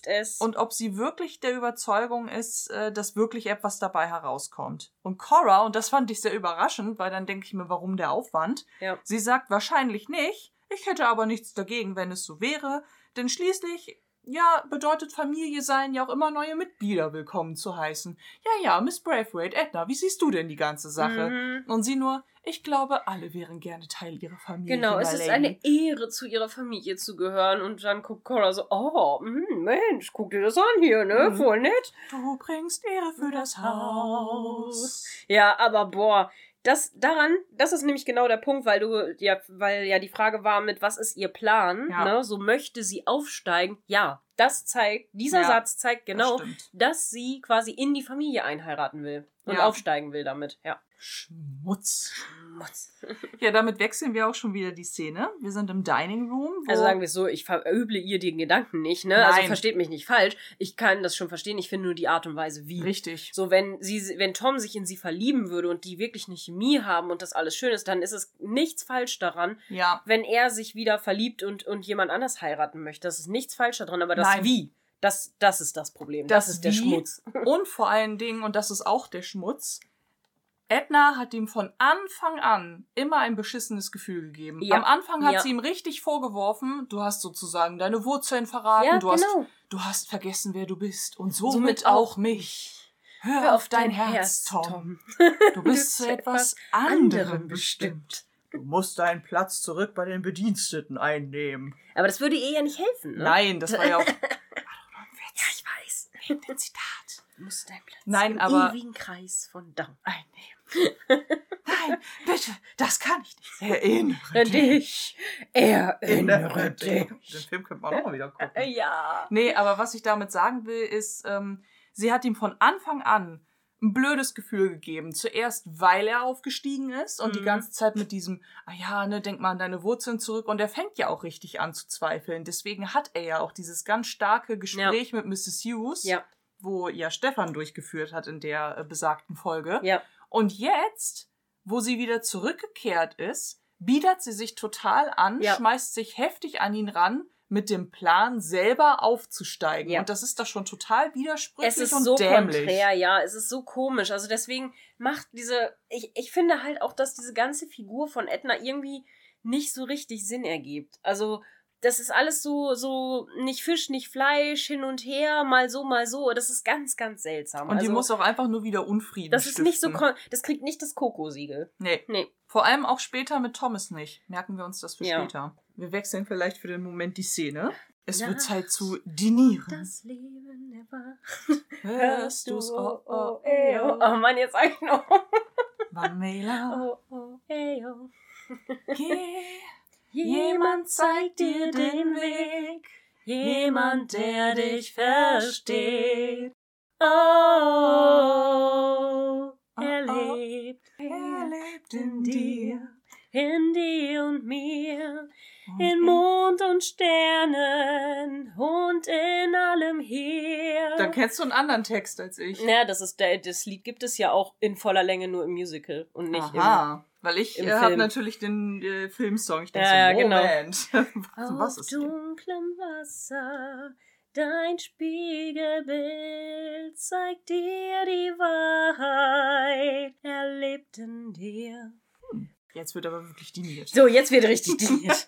Im Dining Room. So, Ja, genau das sind wir nämlich jetzt. So nämlich. so nämlich.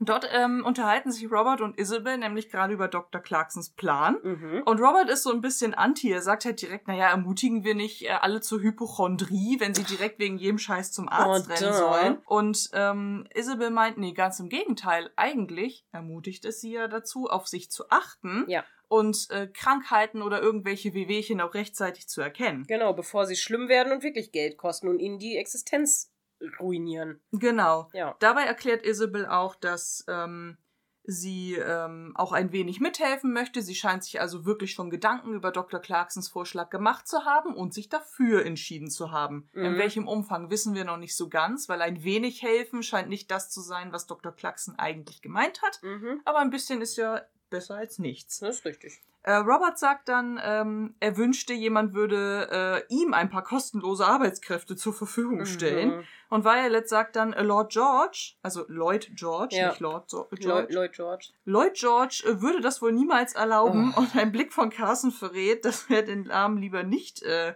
in diesem Haus erwähnt haben wollen würde. Ich habe auch gleich eine Recherche zu ihm. Hatten wir doch schon mal. Hatten wir? Wir haben Lloyd George schon mal recherchiert. Wann denn das? Das ist, ist relativ, äh, das war am Anfang, als äh, Sybil ihre politischen Sachen, Stimmt, äh, da, Da. ab da war er ja schon Premierminister. genau, das ist ähm, das Ding, weil das sind ja auch richtig, deswegen wundert es mich auch, dass sie es jetzt wieder auf den Plan bringt, weil das schon richtig alte Kamellen sind zu Ja, dem das stimmt. Und äh, da ist sie ja wieder so richtig oldschool, so, oh ja, der hat ja eine Sozialreform gemacht, äh, äh, äh, jetzt darf man ja quasi gar keine Sklaven mehr haben, äh, so Ja, ungefähr. Tatsächlich So, ist es aber auch me? so, dass ähm, der Lord George, er hat Lloyd sich... George. Oh Mann. Lord George. Lloyd George. das ist ein schwerer Name. Ja, ist so. In, Ja. in, in meiner äh, gelösten Zunge ist das schwierig. Ähm, er hat sich ja nicht nur für die Selbstständigkeit der Iren stark gemacht, sondern Mhm. eben auch dafür gesorgt, dass diese Erbschaftssteuer, die Downton ja gerade bezahlen muss, so hoch geworden Ja, ist. Das okay. kann man vielleicht noch gerade Ja, wollte ich gerade sagen, das ist, das ist auf jeden Fall spannend, stimmt, ja. Und das ist, ähm, damit ist der Rechercheteil auch schon durch, ähm, ist auch das, was Carsten daran anscheinend auch gerade so, yeah, der macht Probleme für das Haus. Keine Ehre. der wird keine Ehre bringen. Ähm, Cora sagt dann aber äh, zu Rose, dass Rosamund sich freuen wird, sie zu sehen. Und ähm, Edith erklärt dann nur, auch Mensch, die Arme, wir benutzen sie wie ein Hotel. Ähm, und Mary erklärt dann, ach komm, das wird sie schon genießen. Quasi ist das für, für sie ja wie so eine Art Ich kann Ersatzleben. sagen, sie freut sich über den Gossip. Genau, sie freut sich über den Gossip und als Tom dann angesprochen wird, wird klar, dass er dem ganzen vorherigen Gespräch gar nicht zugehört hat, weil Ja. er nur so, äh, Entschuldigung, W- was w- habt ihr geda- gesagt? Wuffefluff. Und Mary nur so, also ich wüsste gern, was du gerade gedacht hast. Er fängt so ein bisschen an, betreten zu schmunzeln, an seinem Glas zu nippen und dann Mhm. wechseln wir wieder die so Szene. von wegen, oh, deine Gedanken würden mich jetzt mal interessieren, du. Dem würde ich am liebsten Bei Nacht Nacht begegnen. begegnen. Wie viele. Disney-Vorlagen haben wir denn hier eigentlich? Ja, heute, heute sind wir wieder on fire Feuer. hier. Was ist da los? Wir kommen wieder zu unserer äh, Hochform zurück. Mhm. Ich hoffe, die Leute sind nicht genervt. Oh je, oh je. Wir können ja erstmal in die Küche wechseln und sehen, was passiert. Okay. Dort ähm, sind Ivy und Jimmy gerade allein und Jimmy möchte von äh, diesem Spargel im Blätterteig probieren. No. Meint dann aber, bäh, schmeckt ja wie Papier und sie nur so, ja, vielen Dank, das habe ich hier gerade mühevoll zubereitet. Was soll das sagen. hier? Vor allen Dingen, das schmeckt auch nicht wie Papier. Wir wissen alle, wie Blätterteig schmeckt, aber das schmeckt nicht wie Papier. Nein. Das schmeckt butterig und fettig und lecker und knusprig. Ja, Ja. Jimmy ist aber halt einfach ein Cretin. Ja. Und, Voll das ähm, Gratin. und stellt dann eben auch in Frage, naja, äh, interessierst du dich denn wirklich für dieses Zeug? Und Ivy sagt, dass sie eine gute Köchin werden möchte, Mhm. äh, dass sie überhaupt etwas können möchte und warum, was spricht denn auch dagegen? ja. Und Jimmy nur so abfällig, ja, du klingst ja schon wie Alfred und er erklärt, dass er eigentlich einen ganz anderen Plan im Leben hat. er möchte nämlich, haben. genau, er will Spaß haben, er will Champagner trinken, er will Mhm. tanzen mit schönen Frauen, er greift sie dann auch und wirbelt sie kurz ein wenig herum. Mhm. Und kurz bevor sie anscheinend dabei sind, sich zu küssen, und das ist der Moment, jetzt ist wieder dieser, Mo äh, dieser später Moment, wo ich mir Mhm. denke, wie schnell geht das plötzlich zwischen Ivy und Jimmy? Hey, ich meine ja nur, kommt Alfred herein und sagt direkt, ich sollte dich bei Mrs. Petmore melden. Mhm. Ich will petzen. Ich Genau. bin Alfred. Es, ähm, äh, es kommt dann zu so einer kleinen Diskussion, die von Mrs. Petmore unterbrochen wird, so nach dem Motto, ja, Wer was will weiß hier ich was denn? Pitzen? So, Hm? wer will hier was pesten? Wer will hier äh, äh, was nicht wissen? Und Ivy sagt nur, ja, ich verstehe nicht, warum hier alle so einen Wirbel um meine Kochkünste machen. Mhm. Und Daisy ist dann mega unfreundlich und sagt dann, ja, das, was du hier machst, ist ja nun auch wirklich nicht schwer. Ja. Wo Mrs. Petmore sie auch zur Raison rufen muss, so nach dem Motto, ey, für eine Anfängerin ist das schwer, das wirst du doch wohl noch am besten wissen. Ja. Und es ist dann Daisy, was Isa ja schon mal angemerkt hat, die Mhm. dann wieder eifersüchtig zum Besten gibt, dass ihrer Meinung nach Ivy ein wenig zu schnell aufsteigt. Ja, Gut, man muss aber auch sagen, Daisy musste wirklich lange auf ihre neue Ja, Stellung warten. Ne? definitiv. Also Daisy musste wirklich lange da irgendwie durchleiden und viele Sachen machen und durfte nicht aufsteigen und Mrs. Petmore hat sie klein gehalten und so Genau. weiter. Ich meine, sie hat ihr auch viel beigebracht, keine Frage, aber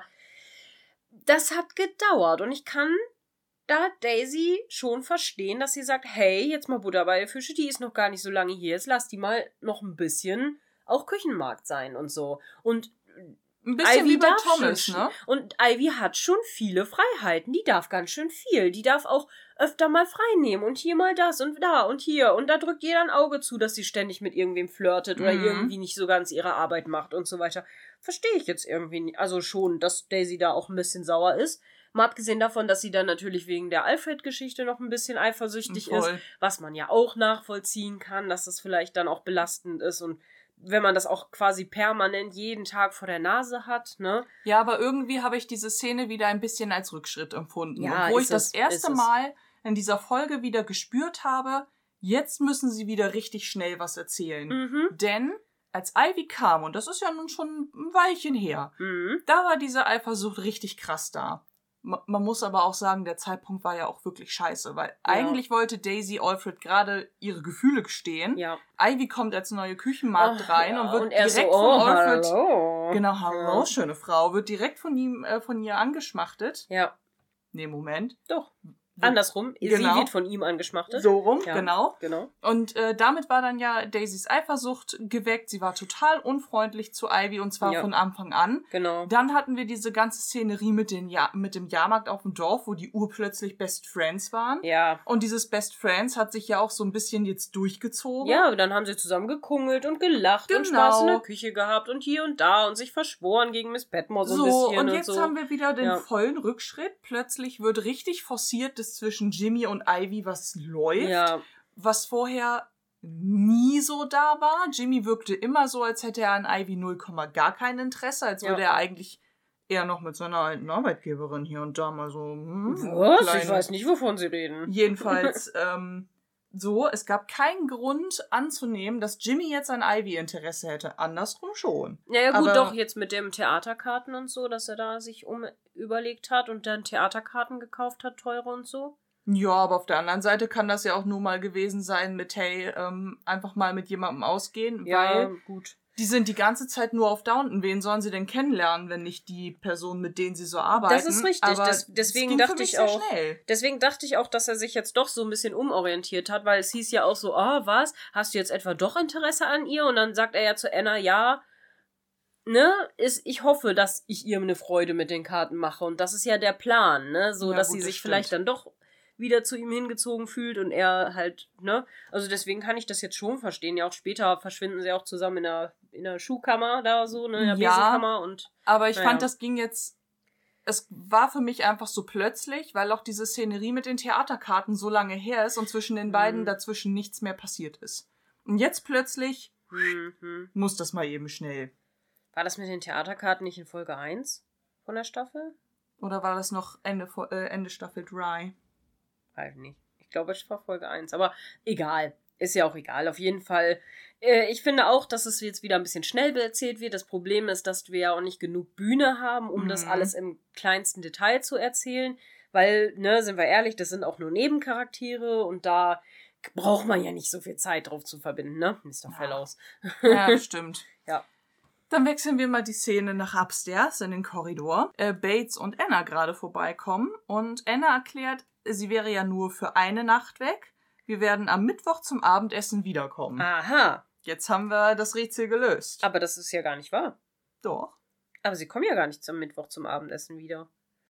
Hallo, einmal Isa aus dem Schnitt hier. Ich weiß nicht genau, warum ich die ganze Zeit mir Freitag aufgeschrieben habe, aber Mona hat völlig recht. Also sie sagt in der, auch im Englischen, ähm, dass sie Mittwoch dann zum Abendessen wiederkommen. Also keine Ahnung, warum ich da die ganze Zeit von Freitag ausgegangen bin, aber ähm, ja, deswegen gibt es dann auch gar keine Diskrepanz in der Zeitrechnung. aber okay, gut, dann äh, haben wir das jetzt geklärt. Also Mona hat völlig recht und ich bin einfach nur verwirrt gewesen.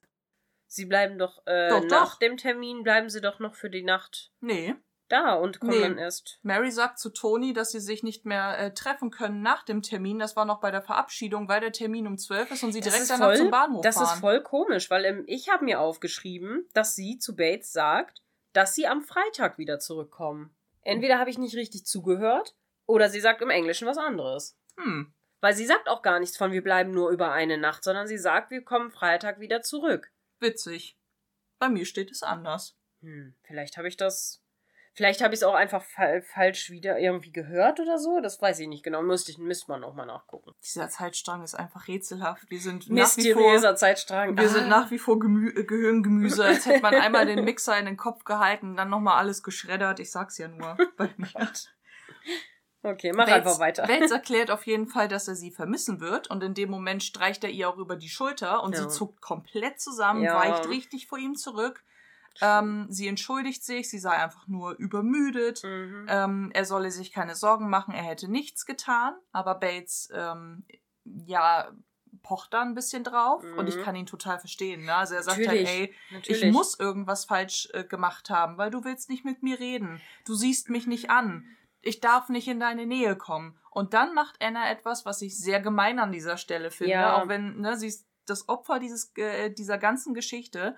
Aber sie sagt halt, hallo, wir sehen uns doch jeden Tag, wir sind verheiratet, wir wohnen zusammen, wir arbeiten zusammen und manchmal denke ich, es ist einfach zu viel und dann lässt sie ihn stehen. Ja, das finde ich auch sehr fies. Also das ist halt ein kompletter Abwehrmechanismus Voll. natürlich, aber ich finde es auch ein bisschen fies. Aber andererseits ähm, finde ich es auch, ich kann Bates verstehen, aber ich finde es auch nicht so ganz richtig, dass er das immer alles auf sich bezieht.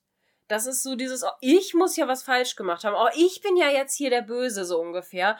Und da, da denke ich auch so, nein, es geht nicht immer um dich. Ne, so von wegen, vielleicht hat sie ein ganz anderes Problem und kann einfach sich gerade, kann gerade keine Nähe zulassen, kann, was ja auch der Fall ist, ne? Sie, dass sie keine Nähe zulassen kann, dass sie sich dir auch gerade nicht öffnen kann. Was ja auch ein Problem, sag ich mal, in deren Ehe auch so ein bisschen ist, wenn man mal ehrlich ist. Ne? Ja, also, aber das sehe ich ein bisschen anders, weil ähm, dadurch, dass Bates so oft schon so eine starke Rolle und so einen Fokus in dieser Serie gekriegt hat, kann ich deinen Gedankengang total nachvollziehen. Aber wenn wir uns jetzt mal nur darauf konzentrieren, welche Informationen Bates hat und wovon er ausgehen muss, finde ich es eigentlich gut, dass er erstmal einen Reflexionsmoment zeigt und davon ausgeht, dass er etwas falsch gemacht haben Mhm. muss und deswegen nachfragt. Das ist in dem Moment, finde ich, eigentlich auch vernünftig, das ja, zu machen. natürlich, klar. Ähm, weil alles, was er mitgekriegt hat, ist, dass beim Konzertabend seine Frau zu ihm sagt, ich habe Kopfschmerzen, ich hole mir eine Tablette. Mhm. Sie braucht zu lange und wenn er ihr dann wieder begegnet, dann ist sie, äh, hat sie ein anderes Kleid an, hat eine aufgesprungene Lippe und eine Schramme am Kopf. Wobei man auch mal dazu sagen muss, fand ich ein bisschen merkwürdig am Anfang der Folge. Es wird nämlich immer nur von der Schramme an der Lippe gesprochen und dieser Kratzer oben an der Schläfe wird komplett Und das blaue. Auge. Und das blaue Auge. Ja. So, aber eigentlich glaubt er doch von vornherein nicht wirklich, dass sie einfach nur gestürzt Ja, ist. und, genau alles, was deshalb er verstehe ich seine Argumentation nicht so ganz. und so, aber alles, Ja. was er wahrnimmt, ist, aus irgendwelchen Gründen will sie ihn jetzt nicht mehr an sich heranlassen. Und eine Sache, die er ja auch vorher beobachtet hat, er war ja eifersüchtig auf Mr. Green, weil Mhm. Anna Spaß mit ihm hatte, weil die so ein bisschen rumgeschäkert Ja, haben ja. vorher. Und ähm, deswegen könnte ich, kann ich es irgendwie nachvollziehen, dass er sich jetzt vielleicht auch einfach denkt, ich bin von Anfang an der ältere Mann gewesen, der Mhm. mit dem Handicap, Mhm. weil er ja auch kein gesundes Bein hat. Und ähm, dass das vielleicht irgendwie der Grund ist, dass er jetzt diesen, diesen Schalter noch nicht umlegt und direkt sagt, okay, jemand muss ihr etwas angetan haben. Hm, hm, ist halt schwierig. Ja, das Ding ist halt, ähm, was ich da halt so ein bisschen gesehen habe, weil genau das, was du sagst, sie ist weggegangen, war noch nett mit ihm, hat gesagt, oh du, ich habe Kopfschmerzen, ich muss jetzt mal eben, ne, dies, das und so. Und dann äh, geht sie runter, kommt nicht wieder, viel zu spät, ist danach verletzt, hat ein anderes Kleid an, fühlt sich schlecht und ist danach irgendwie abweisend. Da kann man schon auf die Idee kommen, dass es vielleicht nichts mit ihm zu tun hat. Und das Ding ist, ich spreche da einfach aus Erfahrung, weil ich früher halt auch mal eine Beziehung hatte, eine relativ, also ja, für das Alter relativ lange Beziehung, ähm, wo ich das genauso erlebt habe, dass ich hatte Stress in der Schule, mir ging's kacke zwischenzeitlich, ich hatte dies, das, jenes und war dann einfach ein bisschen in mich gekehrt, mhm. weil ich mhm. einfach gesagt habe, oh, nu, lass mich einfach mal, gib mir einfach mal, ich bin eh ja nicht so jemand, der jetzt immer so Heidi-Tai, alles zusammen, alles schön, alles Friede, Freude, Eikuchen, sondern ich bin ja auch einfach mal, ich brauche ja immer mal ein bisschen Zeit für mich und so. Und so war ich ja auch schon immer. Und da war ich dann halt einfach ein bisschen mehr so, weil ich gesagt habe, boah, du, ich brauche meine Ruhe und so. Und dann ging das immer so, oh, hab ich irgendwas falsch gemacht? Oh, bin ich jetzt schuld? Oh, dies, das. Ich so, nein, Alter, es geht nicht immer nur um dich, ne? So, es ist so, nein, das ist einfach was, was ich mit mir selber gerade ausmachen muss. Und da kann ich dich jetzt nicht gebrauchen bei. Ganz einfach, ne? So, und das ist, ah, deswegen war das einfach sowas, was so getriggert hat bei mir. Ich so, Alter, lass sie doch, ne, also entweder hilf ihr wirklich oder lass sie in Ruhe, aber mach ihr nicht so unterschwellige Vorwürfe mit, was, oh, bin ich jetzt schuld? Oh, ich armer Mann, oh, hab ich jetzt was falsch gemacht? Ja, aber ich wovon so, soll boah. denn anderes ausgehen? Ja, ne? dass ihr was ja passiert ist. Das kann man sehen. Das kann man sehen, ja. aber dann wäre es aber auch nicht richtig, sie zu forcieren es jetzt zu sagen. Nein, Weil genau. Dann, das wird halt auch wieder übergriffig. Nee, ich würde auf Ursachenforschung gehen. Ganz einfach. Ich würde gucken, ja, ob jemand anders. Ursachenforschung. Ja, ich würde sagen, ich würde gucken, dass er was an, ob er irgendwer was mitbekommen hat und so. Also Weil ich, ich glaube, eher, da kann man eins und eins zusammenzählen. Ich würde eher an seiner Stelle bei Mrs. Hughes nochmal richtig, richtig, nachklopfen ja, und nicht genau. das, was nur morgens passiert ist, einmal kurz nachfragen, ja. was Mr. Green übrigens genau. so neugierig überhört hat. Ganz genau. Ähm, er ist doch sonst so. auch überzeugend brutal manchmal, ne? Sagen wir es so. Ja. ja. Naja, egal. Ist ja das auch. Ist, erzählt uns, was ihr davon genau, haltet. Genau, sagt uns, was ihr davon haltet, was ihr, wie ihr das seht. Äh, ist ja auch mal spannend. Die ganze Story geht ja auch noch weiter, jetzt in Mrs. Hughes Sitting Room. Mhm. Wobei mit einer kleinen Verzögerung, weil zunächst sind Carson und Mrs. Hughes dabei, einen kleinen Schlummertrunk gemeinsam einzunehmen. Ja. Und mhm. sie unterhalten sich über diese ganze Geschichte mit Alice noch, mhm. was Carson ja erlebt hat. Fand ich nämlich dann auch in der Szenerie irgendwie komisch, dass das jetzt nochmal aufgewärmt wird. Einfach aufgewärmt ja. wird, weil, naja, der andere Charlie ist weg und die Story ist irgendwie erledigt. Mhm. Für den Moment jedenfalls. Und Carson ähm, erzählt, dass es eigentlich gar nicht so viel zu sagen gibt. Er und Charlie wären halt in verschiedenen äh, Theatern gemeinsam gewesen und Alice wäre dabei gewesen, weil sie mit ihrer Schwester eine Gesangsnummer hatte und sie wurden die Lerche und die Taube genannt. Mhm. Sie ähm, wäre die Taube gewesen, also Alice. Die Schwester hätte die schöne Stimme gehabt, aber sie sei die sanfte und süße Seele gewesen. Mhm. Und Mrs. Hughes hakt nach, dass äh, das wohl auch die Eigenschaft gewesen sein muss, warum Carson ihr, also Alice, den Hof gemacht hat. Und äh, Carson sagt nur, naja, sie wissen ja, wie das damals war. Es ist nicht so wie heute gewesen. Man war ja schon froh, wenn man eine Frau mal so äh, bis zur Ecke begleiten durfte. Das war ja alles noch, äh, noch ganz züchtig und äh, verschüchtert und harmlos. Aber ähm, Mrs. Hughes hakt dann auch noch mal weiter nach, aber sie wollten sie doch heiraten. Warum ist denn daraus nichts geworden? Und Carson erklärt, ähm, dass das auch stimmt. Er war durchdrungen von ihr und äh, er wüsste, was sie jetzt denkt. Wo ist dieser junge Mann mit äh, mit dieser ganzen Leidenschaft ja, geblieben. Das Feuer, aber, wo ist es geblieben? So, aber sie wählte halt Charlie und das war's dann halt einfach. Mhm. Und ähm, dann fragt Mrs. Hughes, was sich denn geändert habe und er erklärt, dass für ihn sich eigentlich nichts geändert hat, außer dass er ihr jetzt, er ihm jetzt gesagt hat, dass äh, sie eigentlich ihn geliebt habe mhm. und ähm, es bereut hat, sich für den anderen Charlie entschieden zu haben. Und ähm, dass das aber eigentlich nichts ändert. Und Mrs. Hughes sagt, doch, aus meiner Sicht ändert das eine ganze Menge, weil jetzt ist herausgekommen, sie haben sich gegenseitig geliebt und diese Information verändert sie, wenn genau. sie mich fragen. Ja. Ist ja auch so, hat man voll. ja voll gemerkt, ne? Ja. Absolut. In dem Moment kommt Anna rein und scheint ein bisschen enttäuscht zu sein, dass die beiden sozusagen miteinander beschäftigt sind. Ja. Und äh, Carson ähm, verabschiedet sich dann aber und lässt die beiden alleine und Anna bittet darum, wenn sie aus London zurückkommt, wieder das Zimmer oben beziehen zu dürfen. Mhm. Daraufhin entbring, äh, entbrennt so eine kleine Diskussion, weil Mrs. Hughes das eigentlich nicht für eine gute Idee hält, denn es wäre ja nicht Mr. Bates schuld gewesen, was passiert ist. Aber Anna erklärt, dass sie nicht zulassen kann, dass er sie berührt, ja. weil ähm, auch, dass er ohne Schuld ist, weil für sie genau der Punkt und das finde ich so furchtbar, ey, diese Szene, Leute, weil sie dann sagt, oh, ich bin ja. nicht mehr gut genug für ihn, ich bin, ähm, ich bin beschmutzt. Ich hab's wohl irgendwie geschehen lassen, weil ich dem Mr. Green wahrscheinlich irgendwelche Signale oh, gesendet ey. habe. Und Mrs. Hughes interveniert direkt und sagt, dass das totaler Unsinn ist. Ja, und sie hat Du recht. wurdest angegriffen, du wurdest von einem bösen, gewalttätigen Mann ja. angegriffen und darin liegt keine Sünde. Und Anna erklärt dann aber, dass sie sich schmutzig fühlt, Bates kann sie nicht mehr berühren, das kann sie nicht zulassen, weil sie sich so beschmutzt fühlt. Ah, Und Mrs. Hughes sagt dann auch, sie hätte nachgedacht, sie müssen definitiv zur Polizei gehen, aber Ja. Anna äh, wehrt das vehement ab und ähm, sie erklärt auch, dass sie sich das Leben nehmen würde, wenn sie jetzt eine Schwangerschaft zu erwarten hätte. Boah, das. Oh, Das ist, das ist echt hart, Leute, ne? Mrs. Hughes sagt dann, Oh. Dass sie sich das nicht anhören kann, denn kein Mann sollte in der Lage sein, das zu tun, was Green getan hat und damit auch noch ungeschoren davonkommt. Aber Anna will dieses, äh, diese ganze Geschichte so lösen und auf sich nehmen, weil sie es nicht ertragen kann, dass wenn er es erfährt, ja. er Green gegenüber gewalttätig wird und diese ganze Gefängnisgeschichte wieder auftritt. Er Ja. dann also auch gehängt wird.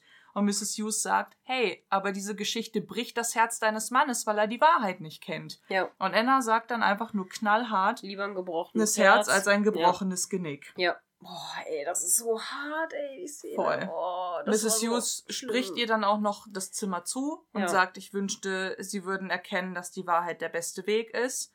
Aber jetzt haben sie ja erstmal eine kleine Auszeit in London, um eine Pause davon zu bekommen. Ja. Anna erklärt noch, dass das nichts ist, was eine Frau Nein. jemals hinter sich lassen kann und dann wechseln wir die Szene. Oh, und ich fürchte, das ist auch wirklich so. Also ich bin froh, dass mir sowas noch nie passiert ist. Und Dito. aber ich könnte mir auch gut vorstellen, dass sowas auch was ist, was du wirklich dein Leben nicht vergisst und Mhm. wo du irgendwie traumatisiert von bist. Voll. Und das ist sehr, sehr schlimm. Und ah, nee, ich meine, ich glaube, dass ihre Idee jetzt in das Zimmer zu ziehen auch nicht die beste Idee ist, weil gerade bei so einer schlimmen Sache wäre es eigentlich gut, wenn sie da, sag ich mal, auch den Rückhalt von ihrem Mann hätte, der sie unterstützt und der sie auch seelisch vielleicht wieder stärken könnte und so ja, weiter. aber merken wir uns das für später, werden ja andere Dinge passen. Ja, aber das ist halt wirklich so, boah, nee, komm, ne? Also das ist, ah, das, ach nee, aber dass sie sich auch so fühlt. Ich meine, ich, ich verstehe, dass man sich vielleicht so fühlt, aber das ist halt auch wirklich nicht richtig, weil das, was Miss Hughes sagt, ist halt komplett richtig. Mit sie Stimmt. ist, sie ist da zum Opfer geworden von einem gewalttätigen Menschen und das, das trifft sie überhaupt keine Schuld dran Mhm. und dass sie ist dadurch auch nicht schlechter oder so. Aber ach, ich kann mir auch verstehen, dass das halt auch in der Zeit nochmal was ganz anderes ist, weil Frauen ja allgemein ein ganz anderes Selbstbild hatten und auch ein ganz anderes Bild auf Sexualität. Ich Total. meine, wenn man bedenkt, selbst diesen Tatbestand auch äh,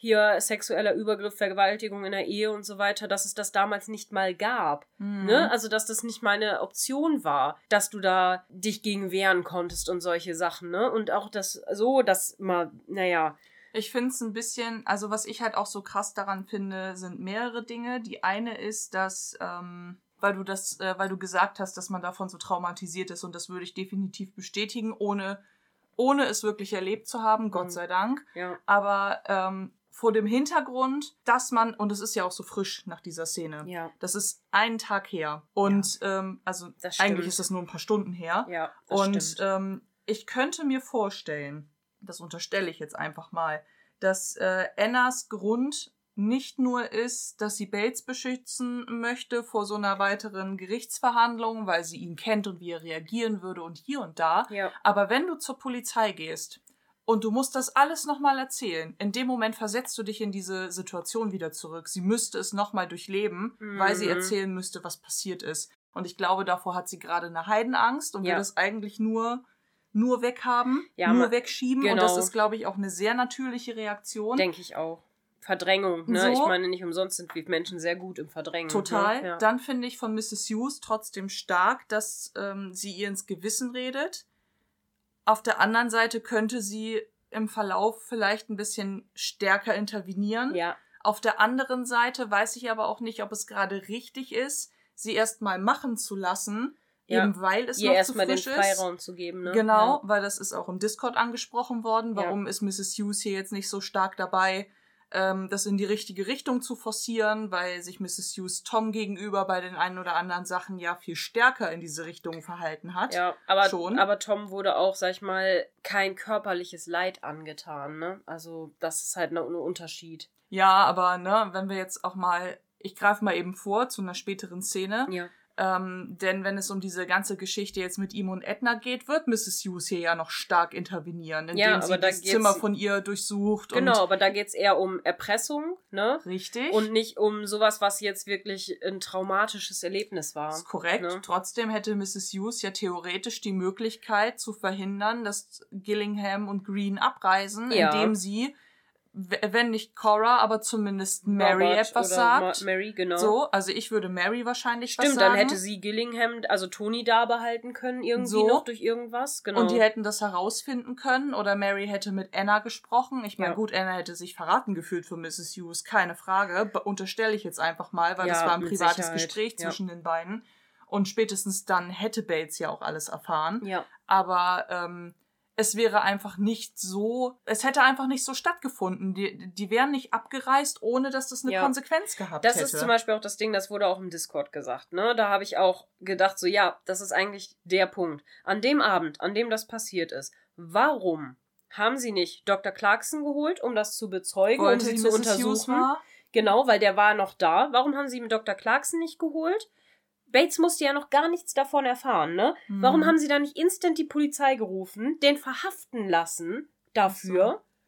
Und dann hätte der, und dann hätte Bates ja gar nichts machen können. Der hätte ihm ja gar nichts antun können. Sobald der in Haft ist, ist der ja auch sicher vor Bates. Und es hätte genau es hätte dann passieren können. auch müssen. stattfinden müssen, Ja. noch bevor Anna in der Lage gewesen wäre, Spuren zu verwischen. Genau. Weil sie hat sich ja die Haare nochmal gerichtet, Ja. sie hat ein neues Kleid angezogen, das alte wahrscheinlich entsorgt. Es hätte schon an diesem Abend stattfinden müssen. Dann hätte man Ja. auch sagen können, ne, weil spätestens dann hätte Bates ja wohl doch etwas erfahren, weil dann hätte man auch sagen können, hey, habt da bitte Verständnis für. Anna sollte vielleicht jetzt lieber erstmal für sich alleine hier bleiben. Ja. Und er hätte von Anfang an ein ganz anderes Verständnis für seine Frau gehabt. Ja, ja, das, er Hätte, hätte, hätte, er, er hätte ne? ihr ja sowieso keinen Vorwurf gemacht. Das war, das Nee, ist ja eben. das Ding. Er würde ja ihm halt den Vorwurf machen, aber wenn da, sag ich mal, schon Gerechtigkeit geschehen ist, indem er dann ins Gefängnis dafür gegangen ist, der andere fertig ist, so, peng, ne? So Mhm. klar, das hätte ein bisschen Skandal gegeben, ja, das wäre ein bisschen Aufruhr geworden, aber buhu, worth it, ne? Also, Ja. Wirklich, das, nee. Deswegen, also man hätte da einfach schnell handeln müssen, solange die ja noch da waren. Die waren ja über Nacht noch da. Man hätte sofort die Polizei rufen müssen. Man hätte Dr. Clarkson als Arzt dazu ziehen können, dass der das bestätigen kann, was da passiert ist. Und dann zack, wäre das gewesen. Und dann hätte Bates auch gar nichts.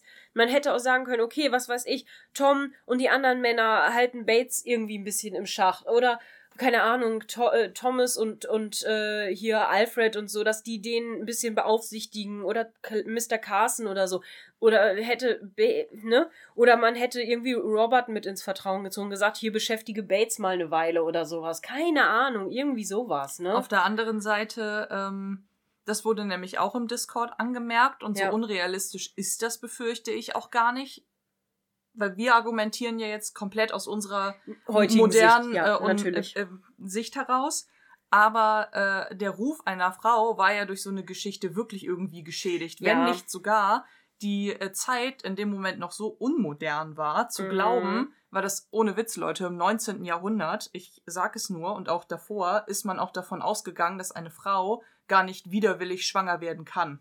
Ja. Gerade in der Zeit von Heinrich von, äh, von Kleist und so ja, so waren das, Blödsinn, ne? waren das Oh. Riesenthemen, auch dass Frauen nicht ohnmächtig werden können, sondern, ne, wenn eine Frau schwanger war, dann war sie gewollt schwanger. Ja, Und genau. Wenn jetzt nur mal so unterstellt, ne, weil so ewig lang ist das Nicht, ja. 19. Jahrhundert zu dem Zeitpunkt noch nicht her, Ja. wenn dieses Weltbild da immer noch gültig war, dann hätte Anna, so viel Recht sie eigentlich gehabt hätte, leider durch die Weltauffassung ein Riesenproblem Obwohl gehabt. ich glaube, dass man das zu der Zeit auch schon wusste, dass Ja, das auch anders so. sein kann. Also ähm, gerade auch bei nach dem Krieg und vor dem, also während des Kriegs und so, wo ja auch super viele Frauen auch von Soldaten teilweise Mhm. vergewaltigt wurden und auch schwanger geworden sind gegen Ja. ihren Willen und so weiter. Ähm, ich denke, da hat sich schon einiges geändert, weil gerade Mrs. Hughes hätte so, solche äh, Maßnahmen ja nicht vorgeschlagen, wenn sie gewusst hätte, dass das Anna nachhaltig schädigt. ja, das stimmt. Das hätte sie nicht vorgeschlagen. glaube ich auch nicht. Ja. Okay, egal. Lass La- uns On die a Szene wechseln. note, genau, lass uns die Szene wechseln. Wir sind erstmal wieder ähm, downstairs im Korridor, wo ähm, Ja, Service Ivy- Küche, ne? Genau. Ja. genau, also in diesem Korridor dazwischen, Ja, ja. hm. wo äh, Ivy Jimmy erstmal nur so widerwillig folgt, weil sie hat ja so viel zu tun und ihre Aufgabe kann und bla. Aber äh, Jimmy möchte gerne, dass sie ihn in die Stiefelkammer begleitet und mit ihm spricht, während er die Stiefel putzt. Ja, Währenddessen ja. wer- äh, werden sie von Daisy beobachtet, wie sie in dieser Kammer verschwinden. Und dann Mhm. wechseln wir die Szene auch direkt in die Küche. Mhm. Sprechen nennt man das heute. Mhm. Ja, ja. Wo ähm, Mrs. Petmore erklärt, dass Ivy ja auch das äh, Hauptgericht äh, für den heutigen Abend an, äh, also zubereiten kann, weil die sind ja nur zu dritt, das wäre eine gute Übung. Und äh, Daisy ist dann direkt so ein bisschen offended, weil sie anscheinend keine Aufgabe bekommt. Ja. Und Mrs. Petmore ähm, bittet sie dann darum, Ta äh, Tablets zu holen, Tabletten zu holen. Ta Tabletts zu Also holen. i- Tabletts zu holen, danke. Meine Güte, ey, Gemüse. also T- Tabletts zu holen und ähm, auch den Pfannkuchen und den Pudding ähm, äh, vorzubereiten, beziehungsweise alles in den Dampfwärmer zu stellen. Währenddessen äh, kommt Alfred herein und erklärt, dass im Ritz Hotel laut einer Zeitungsannonce nun eine Ausbildungsschule zu Ehren von Monsieur Escoffier eröffnet wird und nur ein paar wenigen Kandidaten diese Ausbildung dort ermöglicht werden kann. Mhm. Daisy fragt dann, wie viel das kosten wird und Alfred erklärt nichts, denn man müsse einen äh, Test bestehen und wenn man den bestanden hat, bekommt man eine kostenlose Ausbildung, einen Grundlohn und eben auch die Chance auf eine Übernahme. Sie hätten äh, zwei Prüfungen pro Jahr. Mrs. Petmore sagt Daisy dann, dass sie das ja tun könnte und sie sagt direkt, nee, wollen Sie nicht etwa loswerden? Mhm. Alfred denkt aber gar nicht daran, ähm, Daisy davon zu erzählen, er möchte es gerne Ivy erzählen. Mhm. Und Daisy, ähm, auch so vor dem Hintergrund, was sie gerade beobachtet hat, erklärt einfach nur, dass sie sich in der Stiefelkammer befindet. Sie überlegt es sich dann aber auch relativ fix Ja, anders und läuft ihm auch hinterher. Wollte ich gerade sagen, sie bekommt instant ein schlechtes Gewissen. Mhm. Mhm. Den Übergang dann sehen wir, wie Daisy Alfred noch hinterherläuft, aber es ist zu spät. Er hat die äh, Tür schon geöffnet, erwischt Jimmy und äh, Ivy gerade bei einem verhaltenen Knutscher. Mhm. Ja, im Grunde sagt er nichts. Er ist einfach nur schockiert von dem, was er sieht. Er eilt an Daisy vorbei und dann wechseln wir die Szene. Genau. Bevor wir das machen, möchte ich euch aber noch etwas über diesen Küchenchef erzählen. Dieser Mann heißt Georges Auguste Escoffier. Ich hoffe, ich spreche es richtig aus. Mein Französischunterricht ist schon eine Weile her. Er lebte von 1846 bis 1935 und war ein sehr berühmter französischer Küchenchef, Gastronom und kulinarischer Autor, der die traditionelle französische Haute Cuisine populär machte und dabei eben auch gemeinsame Sache mit dem Hotelier César Ritz gemacht hat. Daher Mhm. kam ja diese Ausbildungsschule auch zustande. Escoffier ist aber vor allen Dingen für sein äh, populäres Werk Le Guide Culinaire bekannt geworden, was halt eine ganze Weile lang ein sehr wichtiges Nachschlagewerk für ähm, äh, KöchInnen galt. Und äh, dieses Angebot im Ritz sozusagen sich ähm, ausbilden zu lassen, also das, was Alfred da entdeckt hat, ist mehr oder weniger so ein kulinarisches Äquivalent ähm, wie, wie in Oxford oder in Cambridge zu studieren. Mhm. Also es ist halt eine Riesensache gewesen. So viel zu der Recherche. Genau. Äh, ich kann da noch was ergänzen. Ja, bitte. Der Herr Escoffier ist der Erfinder der Nachspeise ähm, Pfirsich Melba. Ah. Das hatte, ähm, das hatte ich rausgeschnitten, weil das nicht mehr so gut gepasst hat, aber äh, das hatte Papagena uns noch mit recherchiert, dass äh, derjenige, die Nelly Melba zu Besuch hatte, also der, der Koch und für sie eine extra Nachspeise kreiert hat, und zwar irgendwie eine Kugel Vanilleeis mit einem Pfirsich zusammen, und das Mhm. fand sie wohl so toll, und dann hat er gefragt, ob er das nach ihr benennen darf, diese Nachspeise. Auch schön. Ja. Schöne Ergänzung. Vielen Dank. Im Szenenwechsel sind wir in London und zunächst sehen wir äh, Rosamonds Haus und haben dann eine Überblende in den Drawing Room, wo Mary hereieilt und gerade dabei ist, ihre Handschuhe anzuziehen. Sie entschuldigt sich, dass alle äh, warten mussten, aber Anna konnte nicht. Das kann sie nicht zu Ende bringen, weil sie in Mhm. dem, in dem Moment äh, Tony Gillingham ähm, Sieht. erblickt und sieht. Und er sagt, ach, ich hoffe, es war eine äh, Überraschung und kein Schock. Und sie sagt, na ja, auf jeden Fall kamst du unerwartet. Rosamond erklärt dann, äh, dass sie so, nur so eine kleine Gruppe einladen wollte, alles ganz informell. Und äh, ob sie sich nicht an äh, John Bullock erinnern würde. Und Mary erklärt, naja, die waren erst gerade bei uns zu Gast. Also ja, natürlich erinnere ich mich an die. ähm, Für wen hältst du mich? Genau. Goldfisch? Rose will die Situation ein bisschen retten und lobt die Männer, dass es ja äh, klug von den beiden gewesen sei, sich heute Abend freizunehmen. Und Sir John erklärt, dass ähm, die Nachricht in seinen Club gebracht worden ist. Er dachte, er hätte jetzt einen Abend mit Karten und Whisky vor sich, aber das wäre eine willkommene Planänderung. Mhm. Während ähm, Gillingham erklärt, er hätte abgesagt, was er eigentlich tun sollte. Und äh, Mary solle ihn doch bitte nicht dafür bestrafen, dass er sie wiedersehen sollte, äh, wollte. Mhm. Rose äh, führt dann ein, dass John eine schöne Idee für den späteren Abend hat, denn sie könnten ja in den Lotus Club gehen. Mhm. Und ähm, Rose möchte alle dazu überreden, mitzukommen, denn Mary und Tony könnten ja auch die Anstandsdamen sein. Sie wären da schon so lange nicht mehr weg gewesen, um Spaß zu haben. Und ähm, Mary sagt dann, ähm, ja Mensch, Tom, was ist denn mit dir? Der möchte sich ein bisschen rausreden und sagt, ach, ich möchte bei Lady Rosamond bleiben. Und die sagt, oh, ich dachte, ich könnte mitkommen. Und dann, ja, dann passt's ja, ne? Dann hat ja jeder einen Tanzpartner. Oh ja, toll, toll. Und dann gehen, äh, gehen wir wohl hin. Dann Genau. sagt Tom nur, ich gebe nach und dann wechseln wir die Szene. Ja, aber ich finde geil, dass Mary vorher noch sagt, so, ach, hier, so richtig sarkastisch zu Toni, so, ah ja, ist denn Miss äh, Lane Fox auch damit einverstanden, dass du hier bist? Und er so, hm, jetzt bestraf mich nicht dafür, ne? Mhm. So, das äh, finde ich sehr gut, dass sie da so, so sarkastisch ist. So, ach ja, was sagt denn deine fast Verlobte dazu? Mm, mm, mm. Tja, Ja. sie rocht im Braten. Genau. Wir wechseln die Szene nach London in den Lotus Club, wozu Isa eine Recherche hat. Genau. Und zwar ist der Lotus Club an sich gar nicht real. Also es gibt einen Lotus Club, der ist aber in New York. Die Szene im, in den, also die Szenen im Lotus Club wurden in dem äh, Savile Club äh, in London gedreht. Und diesen Club gibt es auch wirklich. Und da haben unter anderem Leute wie H.G. Wells, Thomas Hardy und Rudyard Kipling ähm, residiert und waren Mitglieder des Clubs. Oho. Und sie wurden unter anderem die Civilians genannt. Also alle Mitglieder dieses Clubs waren halt, ja, also besondere Leute und die hatten halt dann diesen Titel als Civilians. Mhm. Und Frauen waren bis heute oder sind bis heute, den gibt's nämlich noch, äh, nicht erlaubt als Mitglieder im Club. Was aber nicht heißt, dass so eine Real-Life Lady Rose quasi nicht da äh, durchaus mal getanzt hat, weil ähm, die Männer durchaus angehalten waren, ihre Frauen, also ihre Ehefrauen oder auch mir weibliche Begleitung mitzubringen, einfach so als Socialites, ne? Mhm. Genau. Und diese Art von Nachtclubs, also von Jazzclubs, wurden äh, inspiriert von Mary's Nightclub, also Murray's, nicht Mary, Mhm. ne, Murray's Nightclub. Murray. Genau.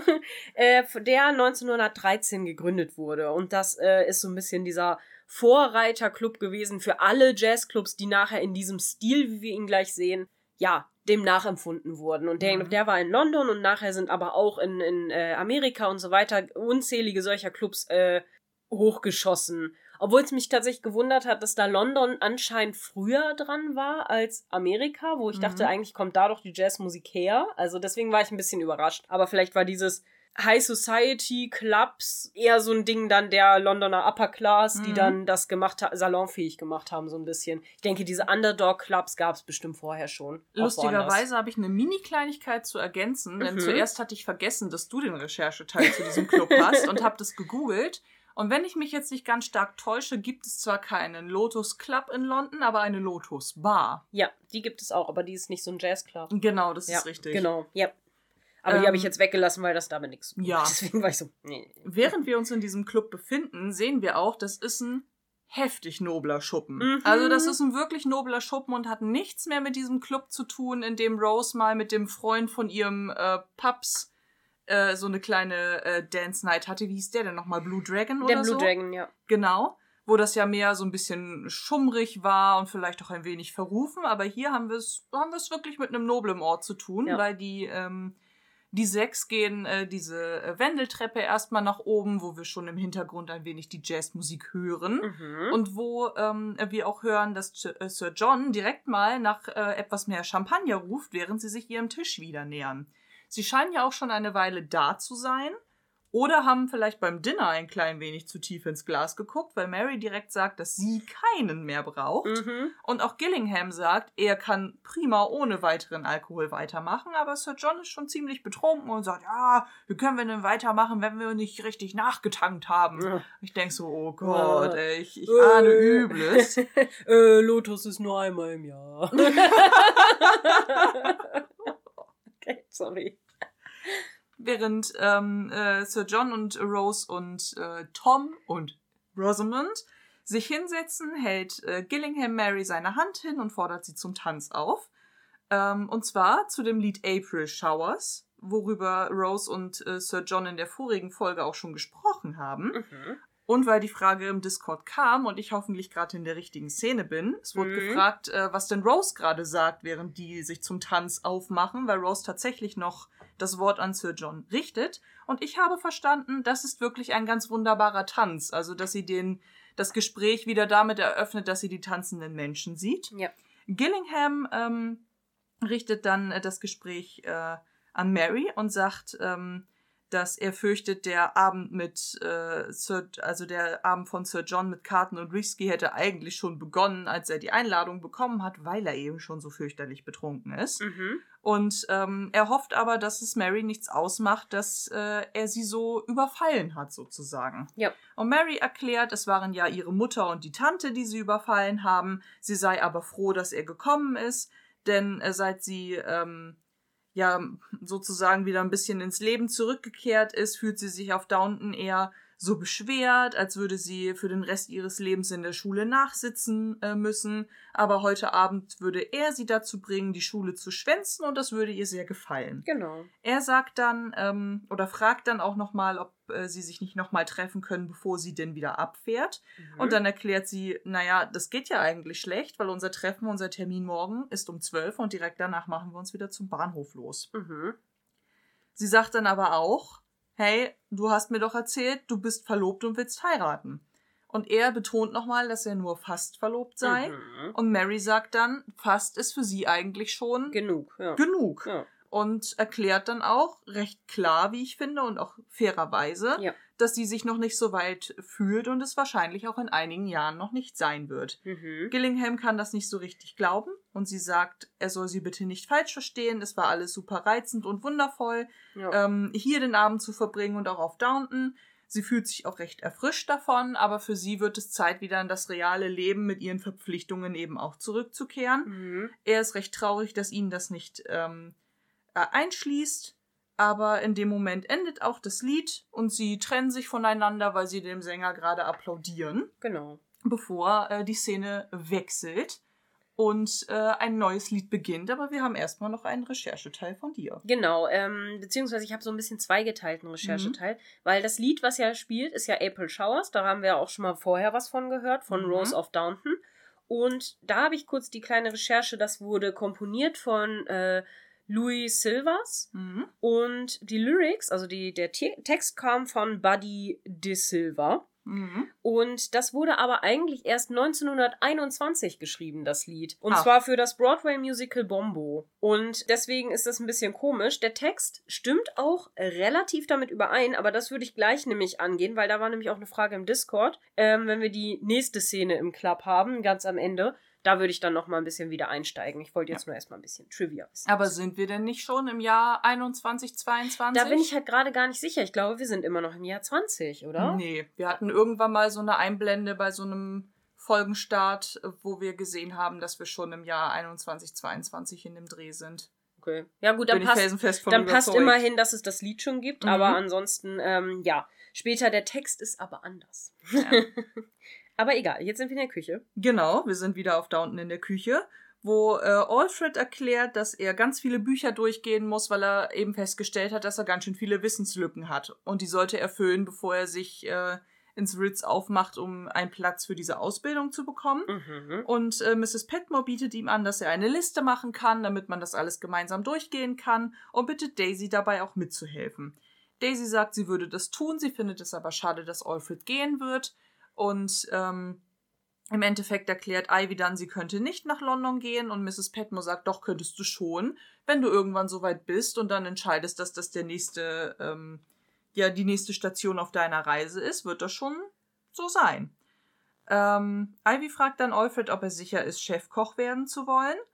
Und äh, Jimmy ist davon ziemlich genervt und Mrs. Mhm. Petmore sagt dann auch nur, naja, nur weil du keine Träume hast, hör auf, die anderer Menschen madig zu machen. Vor allen Dingen nur, weil du keine Ambitionen hast. Ne? So das ist ist so nur, weil Träume ist ja schön und gut, weil Träume hat er ja, aber Ambitionen, dass er keinen Drang hat, besser zu werden, ne? Genau. Ja. Es erklärt er auch so, dass seine Träume halt nichts mit Schälen zu, von Kartoffeln zu tun haben und er und Ivy ähm, lächeln sich an, alle Aha. erklären, dass sie jetzt ins Bett gehen werden und Daisy und Mrs. Petmore bleiben alleine zurück. Mhm. Wobei Mrs. Petmore wieder so einen schönen ähm, Mutter-Tochter-Rat sozusagen Ja. an sie äh, richtet.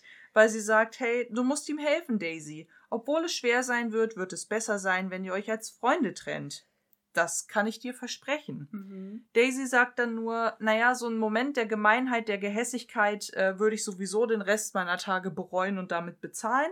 Und sie sagt, vielleicht ist es auch gut, wenn er geht, denn man manchmal kann man sich zu lange mit einer einseitigen Liebe aufhalten. Ja, Sie klopft ihr auf die Schulter, verlässt die Küche und wir wechseln die Szene. genau. Nämlich zurück in den Club, wo äh, die Band inzwischen ein weiteres Lied begonnen hat.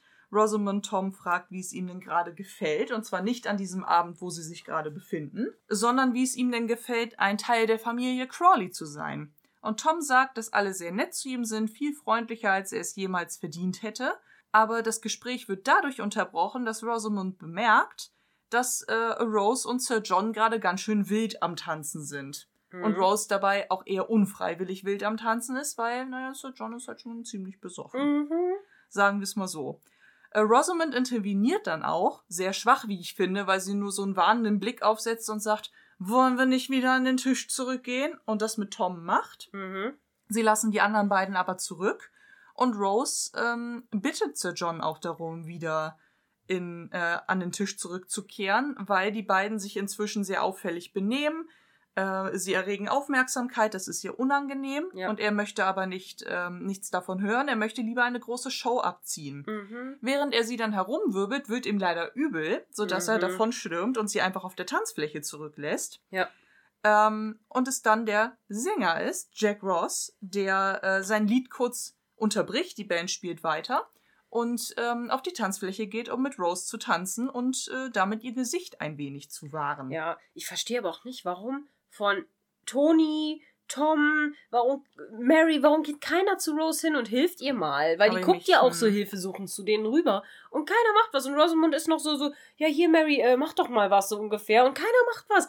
Weder Rosamund noch Mary noch Tom noch Tony. Tom, Tom hätte doch easy hingehen können und sagen können, hey Duca, darf ich mal abklatschen, weißt du? Er wird, ja auch am, er wird ja auch am Ende hingeschickt, also dass Rosamund und Mary nichts machen, kann ich verstehen, Ja. weil das so in, in dieser Rolle da gerade nicht ihre Aufgabe ist. Ja. Von, also der Tanzrolle meine ich damit. Ja. Es ist dann aber Jack Ross, der vorher geschaltet hat. Und ähm, Rose erklärt ihm, dass äh, der Typ ist normalerweise nicht so.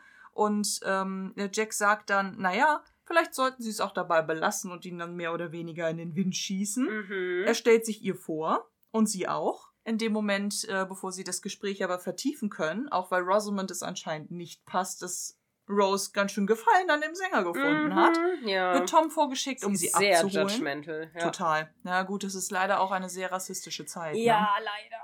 Oh, das ist echt fürchterlich. Ne? Rose entschuldigt sich dann auch, stellt ähm, Jack und Tom einander vor und Tom ja ist aber sehr konsequent. Er sagt nur, wir sollten sie, äh, wir sollten jetzt gehen und führt Rose auch an den Tisch wieder zurück. Mhm. die das Ganze auch gar nicht so witzig fand, weil sie meint, ey, das war kein Grund, unhöflich zu sein. Nee. Vor allem, sie stellt ihn ja auch noch so als ihren Retter vor, so, ne, der Genau. mir geholfen hat, mein Gesicht zu wahren und so voll galant, richtig Mhm. ritterlich so, ne? Ja. Tom sagt nur, er sei nicht unhöflich gewesen und Rose wundert sich, wo denn John eigentlich abgeblieben ist. Mhm. Tony erklärt dann, dass er schon nach Hause gegangen ist und Rosamund möchte dann forcieren, dass äh, sie jetzt als nächstes nach Hause gehen und tadelt Rose auch, denn äh, sie sah viel zu vergnügt aus mit ihrem kleinen Abenteuer, wenn es um diesen galanten Sänger geht. Und Mhm. Rose möchte ihn verteidigen. Er sagt, er war schrecklich nett. John hat mich wie eine Narrin aussehen lassen, der Dummkopf, und er ist als einziger in die Bresche gesprungen, Ja. um äh, ja mich und meinen Ruf auch irgendwie zu wahren, wo weil sie das ja auch komplett wirklich recht hat. peinlich Ja, ist, da wo- so stehen gelassen Wo sie zu werden. komplett recht hat. Und weißt du, die anderen hätten auch mal was machen können. So ist es. Ja. Ja, sie verlassen dann aber das Lokal und wir wechseln die Szene und damit sozusagen in Isas Teil hinein, den Genau. wir beim nächsten Mal hören werden. Genau, aber vorher muss ich noch ganz kleine Sachen sagen. Und zwar erstmal sehr, sie verteidigt ihn ja richtig äh, freundlich und so weiter. Und die anderen gucken sie richtig verurteilend an. Ne? Mhm. Also das finde ich richtig schlimm. Und das nur so, weil sie mit ihm getanzt hat. Ne? Das ist schon schlimm. Und dann ähm, geht er ja wieder nach oben auf die Bühne und fängt ja wieder an, was zu singen, als sie gerade im Gehen sind. Und winkt ihr zu. Genau, und winkt ihr zu. Und er fängt dann was an und singt halt Das Gras ist auf der anderen Seite viel grüner. Genau, genau. Das Gras ist auf der anderen Seite viel grüner. grüner. Was ist äh, What's in a name? Äh, a rose by any other name would smell as sweet. Und dann singt er noch weiter. Ähm, a violet renamed would still be blue. Und dann geht's noch weiter, der Text eigentlich. Aber der Text, der dann weitergeht, ist nämlich wieder aus dem Lied April Showers. Mhm. Dieses davor ist aber überhaupt nicht in dem Lied drin. Und zwar ist nämlich dieser Teil mit What's in a name? A rose by any other name would smell as sweet. Also egal wie sie heißt, sie würde trotzdem so süß riechen. Ist von Shakespeare. Das sagt nämlich Julia, also Juliet, an einer Stelle. Und das geht dann noch weiter mit What's in a name und so weiter. Ähm, so von wegen, was macht denn ein Name aus, so ungefähr? Ist doch egal, was ein Name ist, es wäre, ist es doch trotzdem das Gleiche. Mhm. So. Und äh, erstmal finde ich die, die Metaphorik an der Stelle unheimlich cool, weil das halt auch bedeutet, so von wegen, es ist doch egal, wie man heißt. Ne, wir sind doch alle nur Menschen, so ungefähr. Also, das ist schon so ein bisschen. Aber auch eine schöne Spielerei, weil er Rose Namen, singt, Rose, sie genau. aber auch so heißt. Ich, Genau. Vielleicht ist es auch der Grund, warum sie sich umdreht. Ja, genau. Nochmal. Genau, und das äh, finde ich dann auch äh, interessant, äh, dass das eben eben nur der Text für diese, also geändert wurde für diese Szene eben Mhm. auch, ne? Und dann geht es halt da weiter. A violet renamed would, äh, would still be blue. The daffodils will grow in spring. No matter what you call the thing. What's in so what's in a name? So Mhm. geht es weiter, der Text. Also das ist der, der Text, der da gemacht wird. Ähm, ich habe auch erst gedacht, das Lied heißt What's in a Name, aber äh, das gibt es anscheinend nicht. Beziehungsweise es gibt Lieder, die so heißen, aber die gehen um was ganz anderes und die haben auch einen ganz anderen Text. Aber auch spannend, dass Ja. er nochmal einen Part aus April Shower singt, obwohl Ja. das Lied eigentlich schon vorbei war. Ja, genau, fand ich halt auch ein bisschen komisch, aber naja, wie auch immer. Weil am Ende singt er dann auch nochmal wieder When April showers come along, ne, so da Mhm. bla bla bla. Naja, ich kann es nicht gut singen. An der Stelle äh, ist ja jetzt äh, unsere Folge vorbei. Ich würde Mhm. sagen, wir springen dann in unseren mini kleinen Community-Teil, ne? Zum Abschluss gönnen wir uns nochmal ein leckeres Dessert. wo wir wieder mal unserer lieben Steady-Unterstützerin Frogs danken. Vielen lieben Dank. Genau, danke schön, dass du uns immer noch äh, treu dabei geblieben bist. Ähm, wenn ihr uns unterstützen wollt, dann könnt ihr das natürlich auch gerne ähm, in Form von Steady oder Kofi tun oder auch unter unserem Merch-Shop. Da gibt es jetzt tatsächlich im August bald auch wieder ganz ordentlich Rabatte. Also ähm, da haben wir bei Instagram letztens auch eine Story nochmal gemacht zu. Vielleicht äh, werden wir das dann auch nochmal, wenn wir dran denken, in Discord posten. Mhm. Oder ansonsten, wenn ihr da Interesse dran habt, dann äh, guckt einfach unter unserem Merch-Shop einfach mal äh, vorbei. Den Link findet ihr unter unserem Linktree-Link in unserer Bio oder auch in den Show Notes. Und ähm, da könnt ihr dann einfach mal gucken, wann es ein paar äh, Sachen gibt. Und äh, ansonsten können wir euch natürlich aber auch gerne das Bild von den Promotion-Kalender mal zuschicken, wenn ihr irgendwie daran Interesse habt und das nicht irgendwie die ganze Zeit nachgucken wollt. Mhm. Äh, genau, also wenn ihr da Interesse habt, fragt einfach. Dann haben wir natürlich unsere Kanäle, Instagram, Discord und so weiter, wo ihr uns gerne, gerne treffen könnt, mit uns reden könnt, Nachrichten schreiben könnt, Anmerkungen, Wünsche, Fragen, alles, was ihr, was euch so auf dem Herzen liegt bezüglich des Podcasts. Lasst Mich an meine Vergesslichkeit erinnern. Genau, lasst es uns gerne, gerne wissen. Ergänzt gerne Recherchen, wenn ihr irgendwas besser wisst oder einfach auch irgendwie intensiver wisst. So, wie gesagt, wir sind sehr dankbar über die letzten beiden Folgen mit Papagena, wo sie uns so tatkräftig unterstützt oh hat. ja. Ähm, Bartok. Bart. Das ist genau. mein Running Gag. Ich Ja, ich- liebe das total. Wir haben auch das Gefühl, das ist auch wirklich sehr gut angekommen. Ähm, deswegen an der Stelle schreibt uns gerne. Wir freuen uns immer richtig doll über Nachrichten. Folgt uns, liked uns unter allen Kanälen, wo es gibt. Das hilft uns, an Reichweite zu gewinnen. Und das wollen wir ja gerne, damit eben noch mehr Leute an unserem äh, Podcast und an unserer tollen Downton-Community hier teilhaben können, weil sie wächst wirklich stetig und das ist Mhm. sehr schön zu sehen. Also auch auf dem Discord haben wir jetzt auch wieder zwei neue Mitglieder. Da haben wir uns Stimmt. auch sehr gefreut. Also herzlich willkommen auch an der Stelle. Ja, ich bin auch wieder mehr drin. genau. Mona war jetzt gerade viel aktiver wieder. Ich habe es im Moment noch nicht so ganz geschafft, weil ich im Moment arbeitstechnisch ziemlich viel zu tun habe und dann oft auch einfach nicht den Nerv habe, dann jetzt gerade noch irgendwelche Chats zu lesen. Tatsächlich gebe ich zu. Ähm, das wird aber auch bald wieder bei mir mehr werden und dann werde ich auch wieder öfter antworten. Also äh, genau. Ansonsten, wir haben auch im Discord einen einzelnen kleinen Mini-Channel, ähm, der nur für Steady und allgemein Finanzunterstützer, also quasi unsere Downton-Mäzene ist. Mhm. Und ähm, ja, Das ist dann ein ganz äh, exklusiver Club quasi, also nur für die Unterstützer. Ähm, da sind natürlich aktuell noch nicht so viele Leute drin, aber eigentlich nur Papagena und wir.